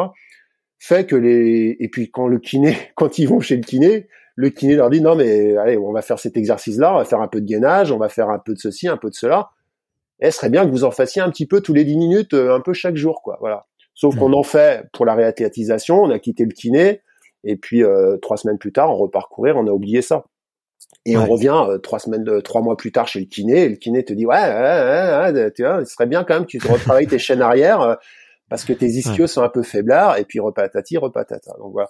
Donc à un moment, les gens, on va dire, alors il y a soit effectivement le, le kiné, c'est c'est le mécano quand la voiture marche pas, et à chaque fois que ça marche pas, et eh ben on l'appelle, ou soit on fait un peu de préventif, on regarde de temps en temps les jauges, et puis on se dit bah si je me prenais un peu aussi en charge et j'étais pas débentant de la sécurité sociale pour euh, pour faire ma pratique de, de sport en fait et ma pratique de mmh. coureur à pied. Et moi je pense que ça c'est une question fondamentale aujourd'hui. C'est aujourd'hui comment t'inscris ta pratique? Est-ce qu'elle est totalement autonome, c'est-à-dire que tu es capable de faire du préventif, tu es capable de te gérer à la fois dans, dans ta pratique, mais dans, dans tes blessures. Combien de fois tu vas chez l'ostéo euh, par an? Euh, Combien de fois t'es arrêté? Euh, T'as fait combien d'IRM depuis deux ans? Bah ouais, si tu en as fait euh, 4 5, euh, t'as 6 fois l'ostéo, bah pour moi c'est pas une pratique. C'est euh, c'est c'est quelque chose qui il y a mieux à faire enfin le, système médical français aujourd'hui, il a mieux à faire que s'occuper de la bobologie des coureurs à pied quoi. Voilà. Donc à un moment la prise en charge par soi-même et prendre son autonomie sur ses pathologies et essayer de structurer son corps pour aller dans la pratique que l'on veut, ça a quand même du sens et c'est presque c'est presque un devoir quoi. Voilà. Ouais. non mais ça c'est clair. Euh, on, on, oublie trop euh, la partie préventive de de de l'important, enfin de l'importance de, de, faire du renforcement musculaire. Je prends un cas complètement extrême et qui est, qui est très différent, mais je pense qu'il qui parlera beaucoup plus sur la partie justement prévention et importance de faire de la préparation physique. C'était euh, une interview du d'un d'un d'un d'un surfeur qui était un surfeur qui surfe des, des vagues énormes qui s'appelle euh, Hamilton. Alors je sais plus son nom je sais, je sais plus son prénom mais c'est je crois c'est un des surfeurs qui a, qui a surfé euh, la plus grosse vague au monde hein qui, enfin il, en tout cas il a des records. Et euh, et le mec est bodybuildé il est il est en il est vraiment le mec est énorme. Tu te dis mais comment il peut faire du surf? Et en fait quand tu lui demandes il te dit mais en fait c'est très simple moi je surfe des vagues qui font 20 euh, mètres de haut. Si je m'en prends une sur la tête et que je suis euh, comme un brin d'herbe, je me casse. Bien sûr. Et donc je je et, et, je peux je peux en mourir. Et à l'inverse, bah euh, j'ai des là j'ai des muscles profonds, gros, qui vont résister au choc, qui vont faire que je vais être beaucoup plus résistant. Et et à ce moment-là, tu dis ah bah ouais en fait lui en fait il pratique vraiment le renforcement musculaire et la musculation comme vraiment une prévention et de la sécurité pour son pour son sport. Alors peut-être que ça peut, on peut se dire oui, mais moi je surfe pas des, des, vagues de 20 km de haut et je vais pas me faire fracasser en deux. Mais en fait, euh, bah sur un trail qui fait, euh, enfin même sur un 10 km, je vais faire mine de rien euh, 10 000 pas, allez un peu moins, mais euh, mais c'est autant d'impact sur lequel il faut il faut se renforcer et, et c'est de tenir tenir la route quoi. Donc ouais, c'est moi je prends souvent je prends souvent la métaphore d'une voiture, la carrosserie d'une voiture. C'est-à-dire aujourd'hui, je sais pas quelle voiture tu es. bah, on, je, te vois de l'extérieur, je me dis bon bah allez, euh, t'es t'es carré, t'es lancé, t'es petit, t'es grand, t'es gros, euh, etc. Ok, qu'est-ce que tu veux faire? Euh, bah moi je veux faire un 10 km, je veux battre mon record sur 10 km. Bon, bon, il va te falloir une Renault Alpine, quoi. Tu vois, un truc qui va un peu mmh. vite, euh, qui, qui, qui, qui, fuse et qui, qui a de l'axel. Donc, euh, à un moment, t'as as foulé tes appuis, tes mollets, ils vont devoir euh, résister à cette contrainte de courir vite sur la route, qui tabasse, à des contraintes musculaires très rapides, très fortes, et avec, avec une foulée allongée, et, etc bon bah tu, tu, tu, tu mets une préparation physique où effectivement euh, l'école de course elle est fondamentale pour pour, pour travailler l'élasticité de tes mollets, pour travailler euh, le pied, etc. Si tu le fais jamais dès que tu vas faire les premiers 10 km, mais tu vas tu vas te faire mal au mollet. Tu mmh. comprends pas pourquoi tu as fait une séance de seuil euh, ou une séance d'allure 10 km et que le lendemain tu peux plus marcher ou tu, tu fais une élongation mollet parce qu'ils sont pas prêts à ça. Et à l'inverse, ouais. bah je veux faire du trail, mais trail, bah, il te faut un 4x4, voilà. Il te faut il te faut un truc où tu vas pas aller vite, par contre, tu es capable de passer des terrains en dévers, tu es capable de monter des bosses euh, à 40%, de descendre dans du technique, et qu'à la fin, t'es pas cassé musculairement. Donc si tu vas avec la Renault Alpine et que tu fais une prépa Renault Alpine et que tu décides de faire l'UTMB ou euh, l'échappée belle, ouais, tu comprends bien que ça va pas monter haut, quoi. Voilà, et que tu vas vite, tu vas vite te casser. Par contre, et à l'inverse, bon, euh, tu fais la prépa trail et tu vas faire 10 km, bon, tu vas être un peu tracteur, quoi. Ça va pas te servir beaucoup. Mais tu, à la limite, au pire, tu vas la finir. C'est, c'est au moins ça l'avantage. Donc c'est aussi un moment comment, euh, comme euh, comme Hamilton, là, c'est comment tu tu comprends ce qu'il te faut comme outillage pour résister aux contraintes que va te demander ton sport, quoi. Et que et que la pratique la pratique seule de la de, enfin, on va dire la pratique spécifique seule ne suffit pas. C'est-à-dire que tu sais qu'il faut des abdominaux pour tenir ta foulée et être euh, pour courir, mais tu peux courir 5000 km à l'année. À la fin, tu n'auras pas plus d'abdominaux ou pas beaucoup plus d'abdominaux que quand tu as commencé en, janvier, en fait. C'est qu'à un moment, il faut quand même travailler les abdominaux qui vont te servir pour tenir et, être plus gainé. Donc, c'est cette idée quand même de, de, de, de d'accélérer un peu le process de renforcement par des exercices de préparation physique pour aller un peu plus vite que si tu utilises juste le, le travail, le travail, le travail euh, spécifique du, mouvement. Et puis surtout, ça te déséquilibre dans ton corps. Un coureur à pied qui fait que courir, bon ben à un moment il se raidit sur des chaînes, sur des chaînes, euh, euh sur, sur, des chaînes musculaires. Euh, euh, il, il, va, il va, il va avoir des, comme tu dis, il va avoir des, des, des, cuisses fortes. Il va, le dos, il va manquer de, il va manquer de souplesse dans, dans le dos. Les bras, il aura plus de force dans les bras bon, à un moment, le corps harmonieux, c'est bien aussi, quoi. Pour pas se lever le matin avec, euh, ou quand tu es assis sur une chaise, tu as du mal à lever ou tu as mal au dos quand tu travailles devant un ordi. Faut aussi avoir un peu de global dans, dans, dans, tout ça. Tu peux pas être uniquement spécifique comme Nadal avec un bras gauche plus gros que le bras droit, quoi. Tu vois, ça, ça marche quand tu fais de, de quand tu es dans un sport extrême ou quand tu vas au bout de l'élitisme. Mais nous, on est des amateurs, donc il faut aussi garder une santé globale. Hmm. Ouais, exactement. Ouais. Mais je, je je sais plus de qui euh, j'avais entendu ça, mais euh, c'était un préparateur physique ouais qui disait euh, c'est simple, si tu veux performer le plus vite possible dans un sport ou dans une compétence, il faut la faire le il faut en faire le plus possible et ne rien faire d'autre. Par contre, si tu veux performer le plus longtemps possible dans une discipline, là, il faut que tu varies le plus possible justement pour euh, équilibrer et compenser la performance que tu que tu vas faire. Et du coup, bah, c'est tout le travail effectivement, à la fois pour un athlète de haut niveau et à la fois pour quelqu'un qui qui a envie de maintenir sa bonne santé, de, de trouver le, juste équilibre entre les deux. 100% d'accord. C'est alors moi j'ai une grosse affinité avec euh, avec l'agriculture. C'est l'agriculture intensive ou l'agriculture euh, raisonnée. L'agriculture intensive, tu laboures un champ, tu mets de l'engrais, tu fais une alternance euh, de deux cultures euh, pendant 20 ans sur une terre. À la fin, la terre, elle est rasée et elle est dépendante de plein de choses, bah, du kiné, de, des engrais, etc. L'agriculture raisonnée, tu laisses pousser, tu alternes, tu fais plein de choses, tu diversifies tes cultures, tu laisses le temps, tu mets de la jachère, c'est-à-dire du repos pour le sportif. 20 ans après, ton, ton sol, il est plus riche que quand tu as commencé. Voilà. Et à un moment, c'est cette idée de comment tu te cultives dans le temps, comment tu mets de la diversité, la biodiversité, euh, si on reprend le modèle agricole, et à un moment, comment tu, tu n'utilises pas, tu fais pas du hors-sol en fait. Et aujourd'hui, ouais, on est parfois, on est parfois sur une pratique hors-sol dans notre pratique sportive, ouais. Et ça, il faut s'en méfier quand même. Hmm. Ouais, ouais, non, mais je suis, je suis tout à fait d'accord et très belle métaphore euh, entre la voiture et, l'agriculture. Euh, j'aime beaucoup tes, tes comparaisons et c'est, je sens, je sens effectivement le l'âme quand même du coach qui, euh, qui est capable de, de transposer des images. Et d'ailleurs, en, parlant de coaching, tu vois, moi aussi, je, je, je coach beaucoup. Alors moi, c'est plus, tu vois, des, des créateurs d'entreprises ou des créateurs de projets. d'ailleurs, moi, j'ai quelques auditeurs d'extraterriens là qui m'ont, qui m'ont contacté, qui sont des athlètes de haut niveau et qui veulent que je les accompagne sur des créations d'entreprises ou des, des créations de, de, de blogs ou même de podcast et c'est très intéressant parce que je peux voir euh, beaucoup de passerelles entre le sport et, et euh, on va dire on va dire l'entrepreneuriat. Euh, mais du coup, je suis un peu curieux de savoir toi quel est ton le ton modèle d'accompagnement aujourd'hui? Comment est-ce que tu comment est-ce que tu fonctionnes? Tu vois, moi j'aime bien travailler avec les gens durant durant six mois parce que je sais que il va y avoir une une bonne phase ou de cadrage et puis derrière on peut on peut vraiment se lancer. Mais toi généralement comment est-ce que tu comment est-ce que tu fonctionnes et, et avec quel type de, de profil, quel type d'objectif?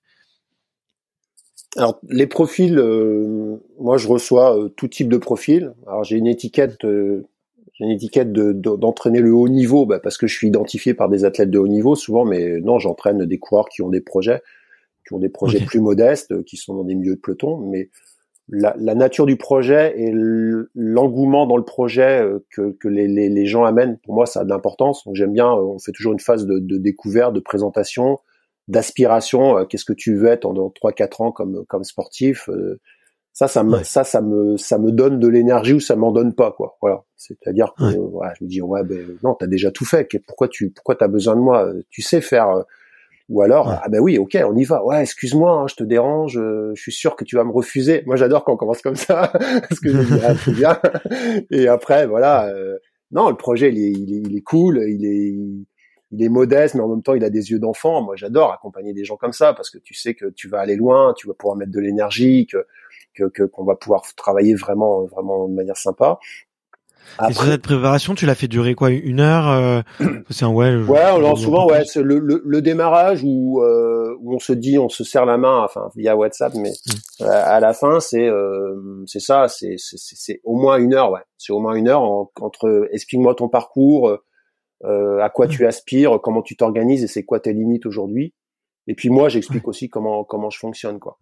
Euh, moi, dans mes deux fonctionnements, c'est moi mes deux trois principes de fonctionnement sur le coaching, c'est que j'intègre j'intègre sa vie, c'est pas lui qui intègre mon coaching.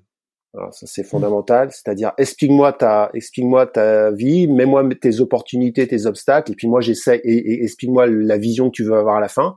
Je te dis si c'est possible ou c'est pas possible, mais souvent c'est possible. Et par contre, après, je vais m'adapter, je vais faire en sorte que. Alors, ça prendra peut-être un peu plus de temps si tu n'as vraiment pas de temps, mais on, avancera. Donc ça, c'est la, la première chose. La deuxième, c'est ce qu'on a dit tout à l'heure, c'est euh, dis-moi autre chose que ce que je vois sur les réseaux. Quoi. Voilà. Moi, Strava, je m'en fous de savoir ce que tu as fait sur Strava. Par contre, dis-moi vraiment ce que tu as sur le cœur dans la prépa et comment on avance et est-ce que tu es, en adéquation avec ce que tu veux faire? Est-ce que ça te plaît? Est-ce que ça t'amuse? Et puis, euh, et puis comment comment on avance. Et puis la dernière chose par rapport à, à, ta question que tu travailles avec des gens sur six mois, en fait, euh, moi je, je ne crée pas de je ne crée pas de contrat. C'est-à-dire euh, si au bout de deux mois la personne elle me dit ouais mais là franchement c'est naze ce qu'on fait alors bon ça m'est jamais arrivé mais bah écoute c'est naze je veux dire il y a plein d'autres coachs euh, moi, je, je, donne ce que j'ai à donner, je te donne ce que je pense être bien pour toi. Si tu l'entends pas, tu comprends pas, et puis peut-être que je suis maladroit pour l'exprimer, bah c'est qu'on ne check pas, et puis voilà. Et puis euh, on part sur un projet, le projet est validé. Euh, S'il veut continuer, on continue. Si ça doit s'arrêter, faire une pause, on fait une pause. S'il a besoin de moi sur un autre projet, on reprend un autre projet. En fait, euh, je, je me méfie de la dépendance au coach. Voilà. C'est-à-dire qu'à un moment, euh, moi, j'aspire quand même à créer un certain. Euh, ça, j'arrive pas avec tous les athlètes. Hein, certains ont besoin. Euh, je travaille depuis des années avec eux, mais j'aspire quand même à ce que que qu'un quelqu'un qui quitte un coach, il continue sa pratique et il a compris des choses et puis il est capable de mener sa, il est capable de mener son truc et, et de et d'avancer quoi. Donc cette cette absence de cette absence de euh, de, de, de, de liens ou de contrats, euh, pour moi, ça, pour moi, ça laisse la liberté, euh, ça laisse la liberté à chacun de s'inscrire. Et puis, d'un point de vue très pragmatique, économique, c'est pas un souci pour moi. Je veux dire, je travaille avec plusieurs personnes, j'ai pas, j'ai pas un client unique, donc je suis pas, c'est ça aussi le risque quand on a deux clients uniques. Euh, ça nous plaise ou ça nous plaise pas. Si on perd 50% de son chiffre d'affaires parce que parce qu'on on peut on peut pas envoyer bouler la personne, on fait plus son travail en fait. On est en train de répondre à, à il faut que le, chèque il tombe à la fin du mois. Moi j'ai une strate de multi euh, multi clients. Voilà, on peut passer des clients donc. Euh, bah j'en perds deux, c'est pas grave. À la fin, je vivrai euh, à la fin du mois, je vivrai pareil. Ça me laisse cette liberté de pouvoir dire les choses, d'accompagner avec euh, sans avoir ces et pour le coach, ça c'est quand même important, c'est de pas avoir cette précarité financière qui euh, qui fait qu'à un moment on, on, sert la soupe pour avoir la soupe à la fin, mais on, dit plus rien parce que parce qu'on se fait on, se fait massacrer. Donc ça pour moi c'était important d'avoir cette cette autonomie dire financière et cette liberté d'expression et qu'elle qu'elle soit pas dépendante justement de de ce que ce que l'athlète me l'athlète me paye à la fin quoi voilà Ouais, ouais, ouais. ouais, bah ça c'est c'est sûr que c'est hyper important, euh, même pour tous les métiers de service, tu vois, de de d'être capable de garder un petit peu son indépendance et et son sa franchise quoi tout simplement euh, et mm. sa parole de coach d'être capable de dire euh, ce qu'on pense être bon pour l'autre ou ou pas et de pas lui servir ce qu'il a envie d'entendre. Mm, mm. donc ça je suis je suis tout à fait d'accord.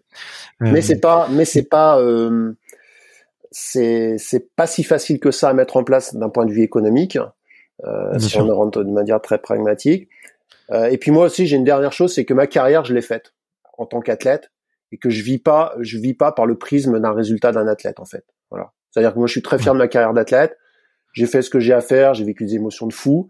Maintenant je fais gagner des athlètes, je fais réussir des athlètes, mais je je suis pas dans une euh, euh, ma vie, elle est ma, ma vie sera pas meilleure euh, ou moins bonne si un athlète réussit ou échoue. Je suis content pour lui, je l'accompagne, mais j'existe pas par le par la réussite de l'athlète. Et ça aussi c'est important. Et je vois trop de coachs qui ont mes athlètes, ma fille que je coach, euh, ils s'approprient en fait, ils sont euh, ils sont les possèdent les, ils possèdent les clés du truc. Non, il faut les laisser vivre et puis eux ils font leur carrière, mais tu ne dois pas vivre de leur carrière quoi. Voilà. Donc euh, moi j'ai j'ai eu cette chance en fait de, de, de, de avant de commencer le coaching de d'être parfaitement épanoui et d'avoir vécu ce que j'avais à vivre en, matière sportive. Du coup, je suis assez sevré par rapport à ça. J'ai beaucoup de détachement aussi, du coup, par rapport au succès, la gloire et, la reconnaissance. ok. à, mon échelle, hein, à mon échelle. Ouais. non, non, mais c'est important de le préciser parce que c'est vrai que c'est vrai que on peut avoir tendance à beaucoup transposer, ouais. Ça c'est clair. Et après c'est c'est aussi, euh, alors je sais pas toi comment est-ce que tu as défini ta mission ou comment est-ce que tu as défini ton ton pourquoi en, de de ton activité, mais euh, moi, je sais que je prends beaucoup de plaisir à voir les autres réussir, tu vois, et du coup, euh, hmm, c'est une bonne. Euh, là, tu me tu me mets sur les, les, les, enfin, sur une bonne réflexion, tu vois, qu'il faut que qu'il faut que j'ai. Est-ce que est-ce que je peut-être je peux avoir tendance à transposer ou pas et et, euh, et comment ne pas m'approprier le succès des autres? Ça c'est ça c'est clair que c'est c'est important ouais. alors moi je l'ai je l'ai je l'ai je l'ai identifié comme ça pour répondre à ta question. Je suis un âne de bas voilà. Ok. Euh, c'est-à-dire si tu veux faire une randonnée dans les Cévennes euh, cet été t'as un sac qui est un peu lourd parce que tu veux tout prendre. T'as peur quand même de manquer de quelque chose que les Cévennes ça craint et ton sac, tu te rends compte qu'il fait 25 kilos et tu n'arriveras jamais à traîner 25 kilos pendant 10, jours. Donc tu dis, il faut quelqu'un pour m'aider. je suis encore dans la métaphore, mais c'est vraiment ça. Et donc tu prends un âne de bas. L'âne de bas, c'est moi, le coach. Tu vas le prendre pour une mission. Tu vas lui dire, bah écoute, on va traverser les Cévennes. Moi, j'ai 25 kilos, j'en prends 10. Si tu peux prendre les 15 kilos suivantes, tu marches à mes côtés et puis on avance quoi. Et, euh, et puis moi, en tant qu'âne de bas, j'accepte la mission. On va jusqu'au bout des Cévennes on avance côte à côte. Et puis le LAN, ça marche plutôt à la l'allure du, ça ralentit, ça ça marche pas sur le mauvais chemin parce que ça a une bonne mémoire quand même. Enfin, ça a pas mal de qualité euh, un LAN contrairement à, l'image qu'on peut s'en donner. au final, moi, je suis, j'accompagne, tu vois, je, je, je, prends une charge du, du, projet, je suis dans le truc. À la fin, euh, LAN, il, euh, le, le, randonneur, il, il, a traversé les Cévennes. Il me remercie et puis il ramène LAN chez son prestataire et puis il a, il a, il a fait ce qu'il avait à faire et finalement, euh, c'est un super compagnon de voyage. Euh, c'est quelqu'un qui l'a aidé à porter une charge. Euh, D'empêche que l'autre, il a quand même marché. Tu vois, c'est pas, c'est pas un cheval. c'est euh, voilà, il a marché. L'âne a marché à côté. Il a suivi aussi l'âne. Et euh, et puis voilà. Et ça, j'avais identifié ça. J'ai fait un DU prépa mental, accompagnement, et on était un peu sur cette métaphore d'un animal et moi j'ai une sensibilité à l'âne, je sais pas pourquoi, je trouvais ça rigolo comme animal. Et finalement j'ai trouvé, j'avais fait une randonnée avec un âne, avec un âne aussi en famille. J'avais trouvé ça sympa et puis finalement je me dis mais ouais je suis ça en fait, ouais c'est très bien. Je trouve que c'est c'est c'est c'est bien et puis ça me Ouais, ça me, ça dit pas ce qui, ça dit pas de ce que sera, sera, le voyage en fait. Tu peux avoir un bon âne, un mauvais âne, euh, tout, un bon partenaire, un mauvais marcheur à côté de toi pour l'âne. Mais en fait, on va traverser, on va y aller, ça, on va faire cette traversée. Donc c'était, ça, et je me remets souvent dans ce truc. Est-ce que je suis un âne de bas ou est-ce que je suis un chien de traîneau, quoi, tu vois, qui est en train de tirer le chariot et qui est, qui est en train de tirer la langue pour ramener tout le monde au bout, quoi. C'est pas la même chose, hein. ouais. Euh, très chouette. Bah écoute, écoute, je je je je, je, je retiendrai ça. Sur euh, maintenant, je, je vois, j'imagine l'âne, il marche à côté. Il y aura plus les ânes pareil. Euh, le, écoute, moi j'ai fait j'ai fait le tour de beaucoup de sujets que, que je voulais aborder. Euh, pour le, après je termine. Euh, j'aime bien terminer ces petites interviews avec des petites questions euh, euh un petit peu inspirantes.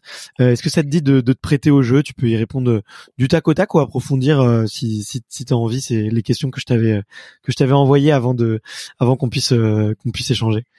Ouais, on y va. Ouais, très bien. Ouais, bah, la première c'est est-ce que c'est enfin c'est quoi une bonne journée pour toi? Euh, une journée qui démarre tôt. Une journée qui démarre tôt, comme aujourd'hui. Euh, ouais, alors non, mais j'étais déjà levé depuis deux heures. Je me lève à ah, 5 bah, heures et 6 heures du mat. Ouais. ouais. Par contre, je suis un couche tôt. mais euh, ouais, j'aime bien, euh, j'aime bien euh, me lever aux aurores, prendre un café dehors euh, avec le lever de soleil. J'ai travaillé un peu avant ou après, mais une bonne journée, c'est une journée où j'ai travaillé énormément le matin. Voilà, et qu'à midi, j'ai une après-midi vraiment light. Hmm.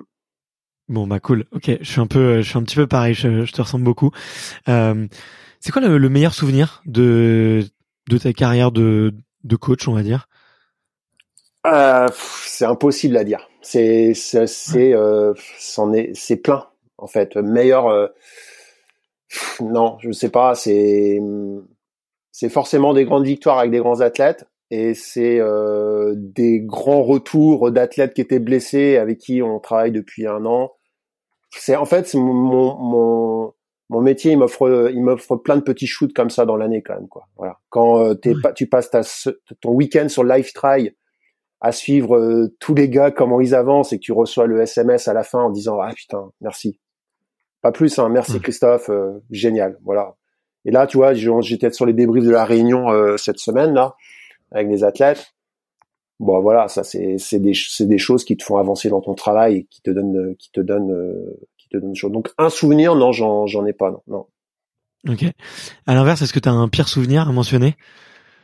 Euh, ouais, euh, ou une anecdote marrante sinon à la limite non non euh, pire mais après je vais pas citer la personne hein, mais euh, euh, j'ai j'ai longtemps cru que le physio aurait suffi pour faire gagner les gars et puis pour faire réussir le gars sur un trail et puis euh, c'était l'UTMB, j'étais en vacances et il y a un athlète au bout de trois heures de course à l'UTMB, il m'appelle, il me dit je suis assis sur un rocher, je vais rentrer, je vais aller voir ma femme.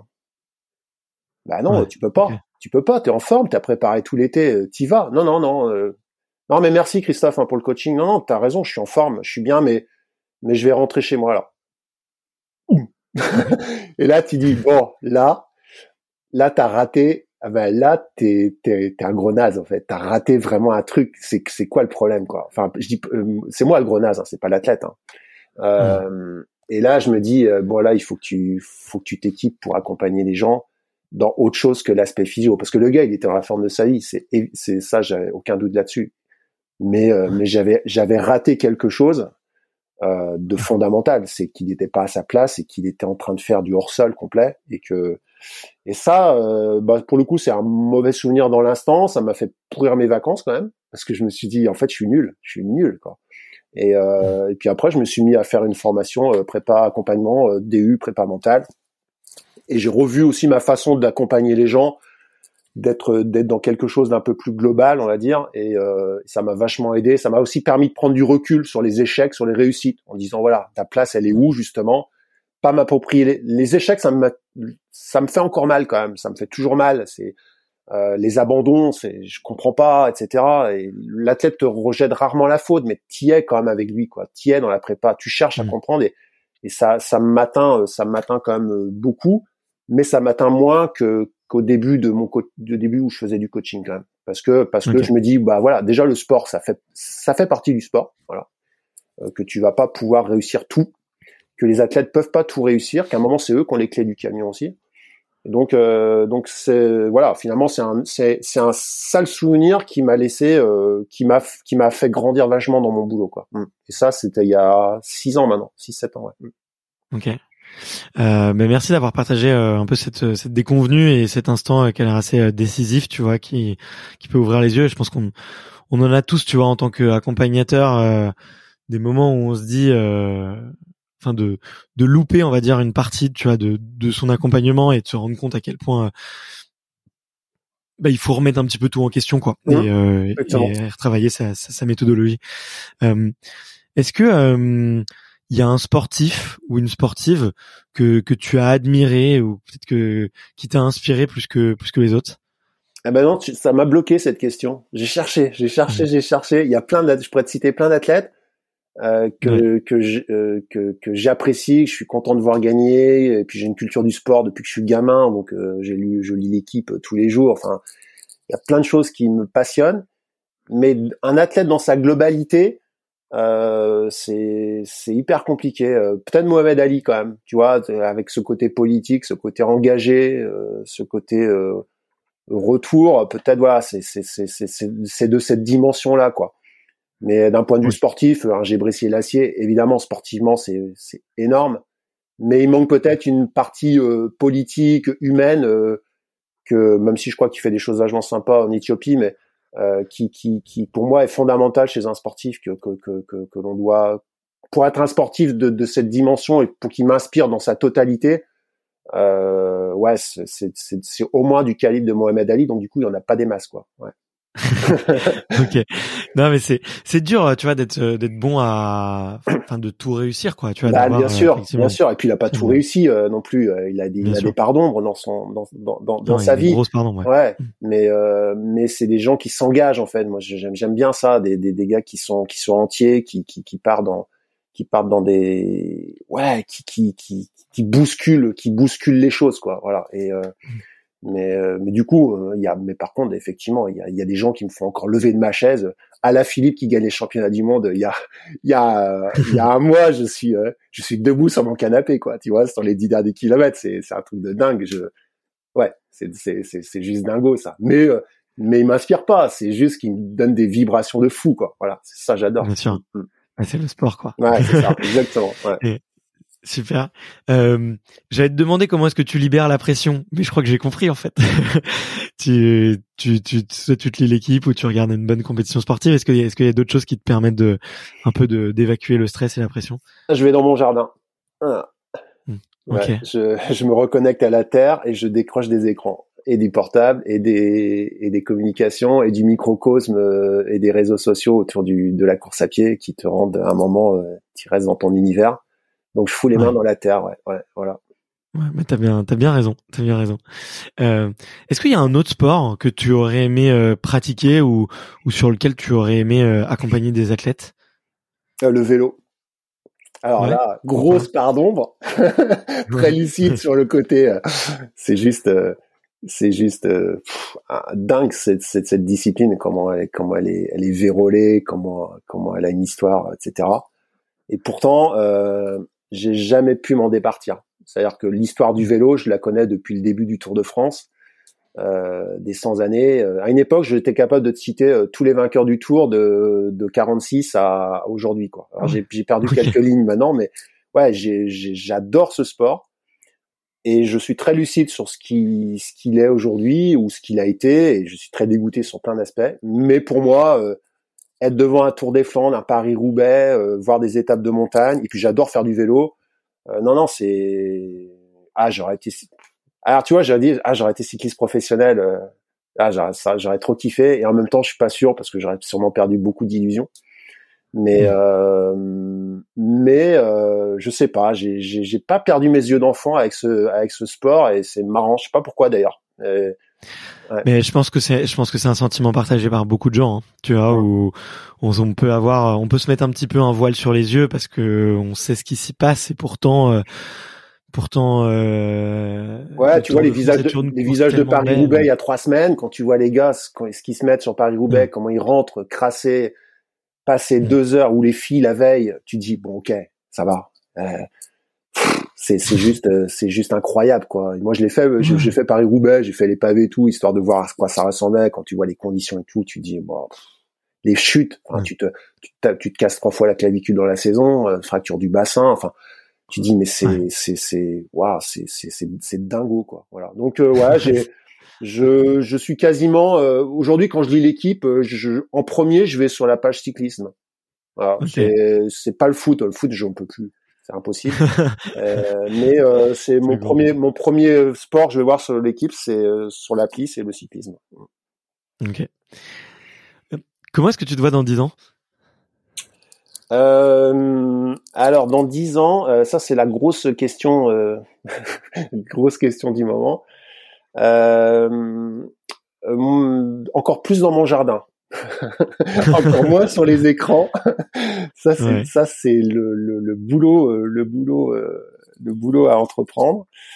Et ouais, c'est ça. C'est c'est un peu pas me retirer du monde, mais en tout cas ralentir vraiment et puis euh, passer euh, passer euh, encore moins de temps sur tout ce qui, qui tout cet aspect un peu futile, un peu un peu un peu un peu rapide de qu'on nous donne aujourd'hui qu'on nous sert aujourd'hui pour pour pour m'inscrire un peu dans dans des choses un peu durables, pérennes et puis puis ralentir ouais, ouais c'est c'est plutôt ça l'idée ouais. Mm. Il y a encore des choses qui te font peur dans moi, je suis un éco-anxieux bah, par rapport à la question d'avant. Voilà, c'est, c'est, ça suit là, ça suit. Euh, si je, si c'est ce que je te dis d'avant, c'est parce qu'aujourd'hui, je suis, euh, je fais la solastologie, je crois, ou un truc comme ça. Enfin, en tout cas, je suis éco-anxieux. c'est euh, bon, pour moi, euh, tout, tout, tous les, tous les émissions autour du réchauffement climatique, de des choix énergétiques, euh, de la perte de biodiversité, etc. Ça me, ça me plombe pas, ça, mais ça me, ça me demande une énergie folle pour agir et pour me dire que là, il faut que je, faut que je, je, je fasse un, un, changement, en tout cas qu'il faut que j'avance sur sur ces plans-là et que je fasse ma part, quoi. Ça c'est. Et, du coup, j'ai aujourd'hui, ouais, c'est c'est comment le comment ça avance aujourd'hui la société, ça me ça me ça me fait peur, non, parce que ça me paralyse pas, mais ça m'interpelle vachement, ouais, ouais. Mm. Je suis pas, je suis pas si serein que ça en fait, voilà, tu vois. bien sûr, bien sûr, bien sûr. Non mais t'as as tout à fait raison et la la, situation est alarmante quoi, donc euh, c'est sûr qu'il faut que chacun à titre individuel on, on réagisse et que ensuite euh, on puisse enfin réagir un peu plus collectivement quoi. Mais euh, c'est ça prend du temps. Ça prend. Ouais, puis c'est une, déjà c'est un travail personnel. Après, je, je prétends pas euh, mm. vouloir changer la société parce qu'elle est beaucoup, il y a beaucoup plus d'inertie que ça, et puis personne ne pourra la faire changer à, à quelle, quelle, que soit son échelle. Mais en tout cas, c'est ouais, c'est histoire de, de, faire sa part, d'être serein aussi, de, de, de pas de, de de pas être toujours écartelé entre des choix et de la raison quoi tu vois se dire bah j'ai une certaine cohérence entre ce que je fais ce que j'aime et puis euh, comment je vois le monde quoi et pas euh, euh, tu vois, par, par exemple, je pars dans dix jours au Cap Vert pour faire du trail. Ouais. Et ben, je suis mal à l'aise de prendre l'avion. Tu vois, je me dis, euh, et, en fait, je me dis, bon, à un moment, faut que tu tranches, quoi. Tu peux pas, euh, tu peux pas dire, euh, tu peux pas. Et je suis, je, j'y arrive pas. Il y a des choses, j'ai envie. Le Cap Vert, ça va me plaire.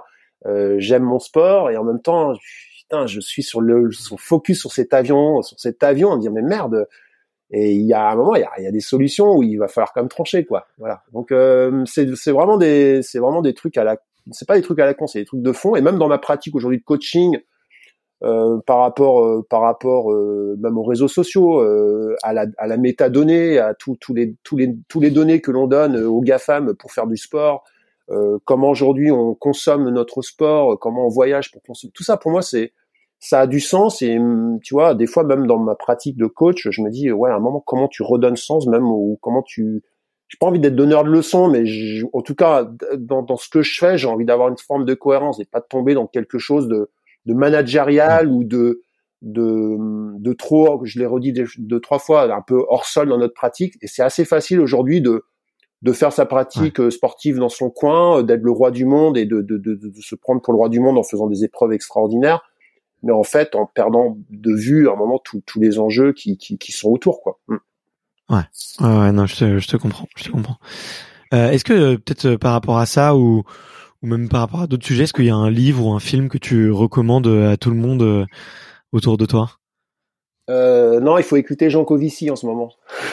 Jean-Marc Jean Covici, vous prenez une conférence sur YouTube et puis ça vous pose, ça vous pose le les, pro, les, les le problématique des prochaines années et ça ça donne ça donne des ça donne des bonnes idées de réflexion. Voilà.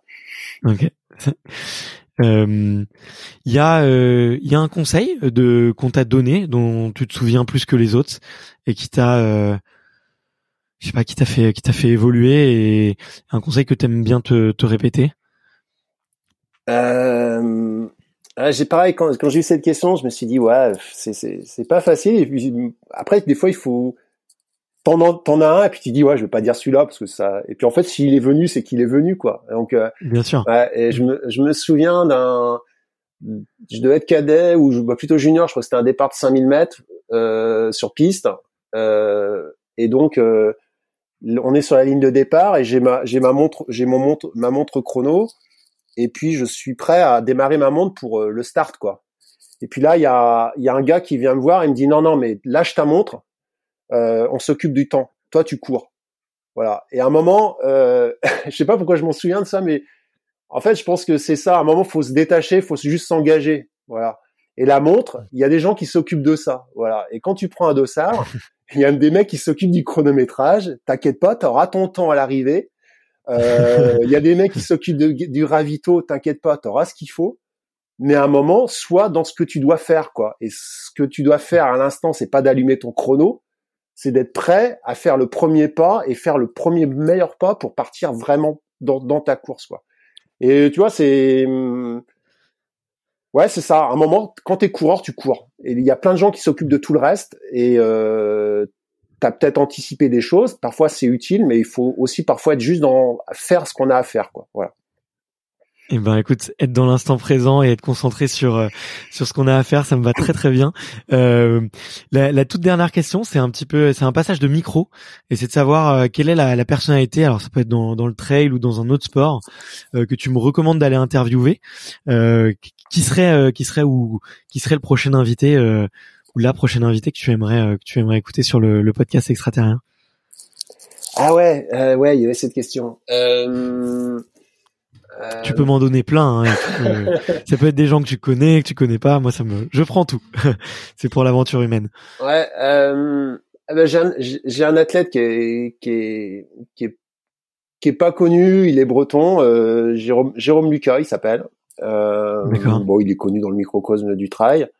Euh, qui vient de finir le Tour des Géants. Il a fini euh, 5 6e et euh, avec qui j'ai travaillé 7-8 ans et qui a eu un parcours extraordinaire euh, euh, de trailer. Il a commencé à 40 ans, il en a 50 aujourd'hui.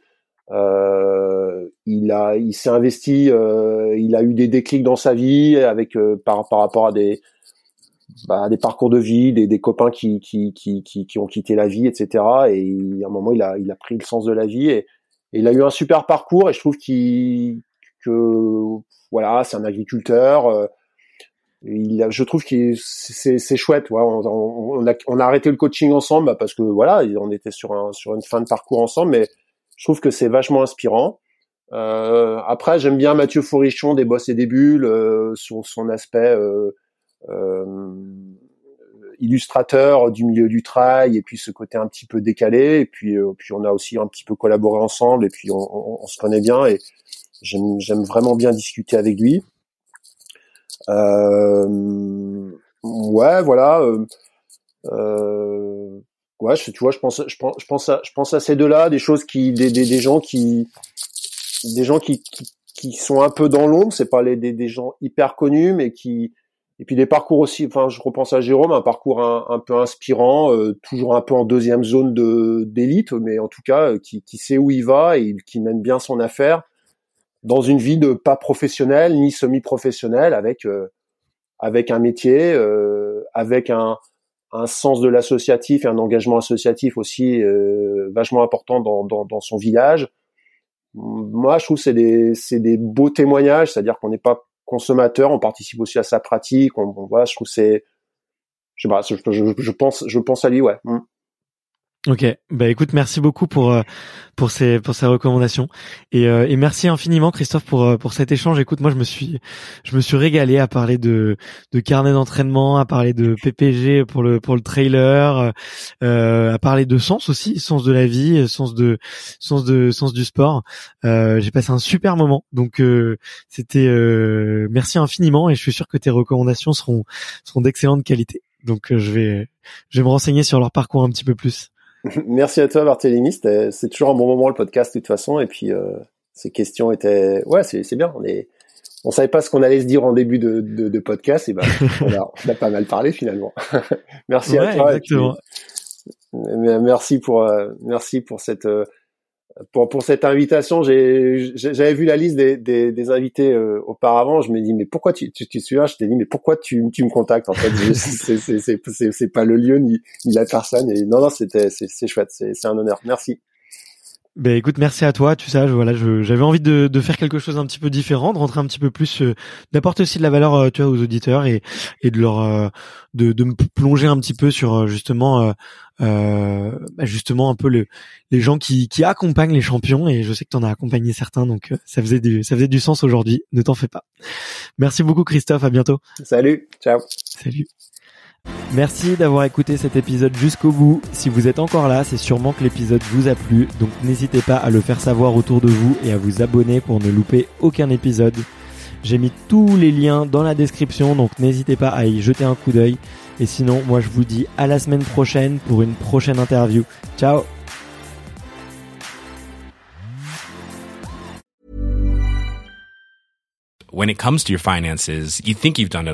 You've saved, you've researched, and you've invested all that you can. Now it's time to take those investments to the next level by using the brand behind every great investor, Yahoo Finance. As America's number one finance destination, Yahoo Finance has everything you need, whether you're a seasoned trader or just dipping your toes into the market. Join the millions of investors who trust Yahoo Finance to guide them on their financial journey. For comprehensive financial news and analysis, visit yahoofinance.com, the number one financial destination, yahoofinance.com.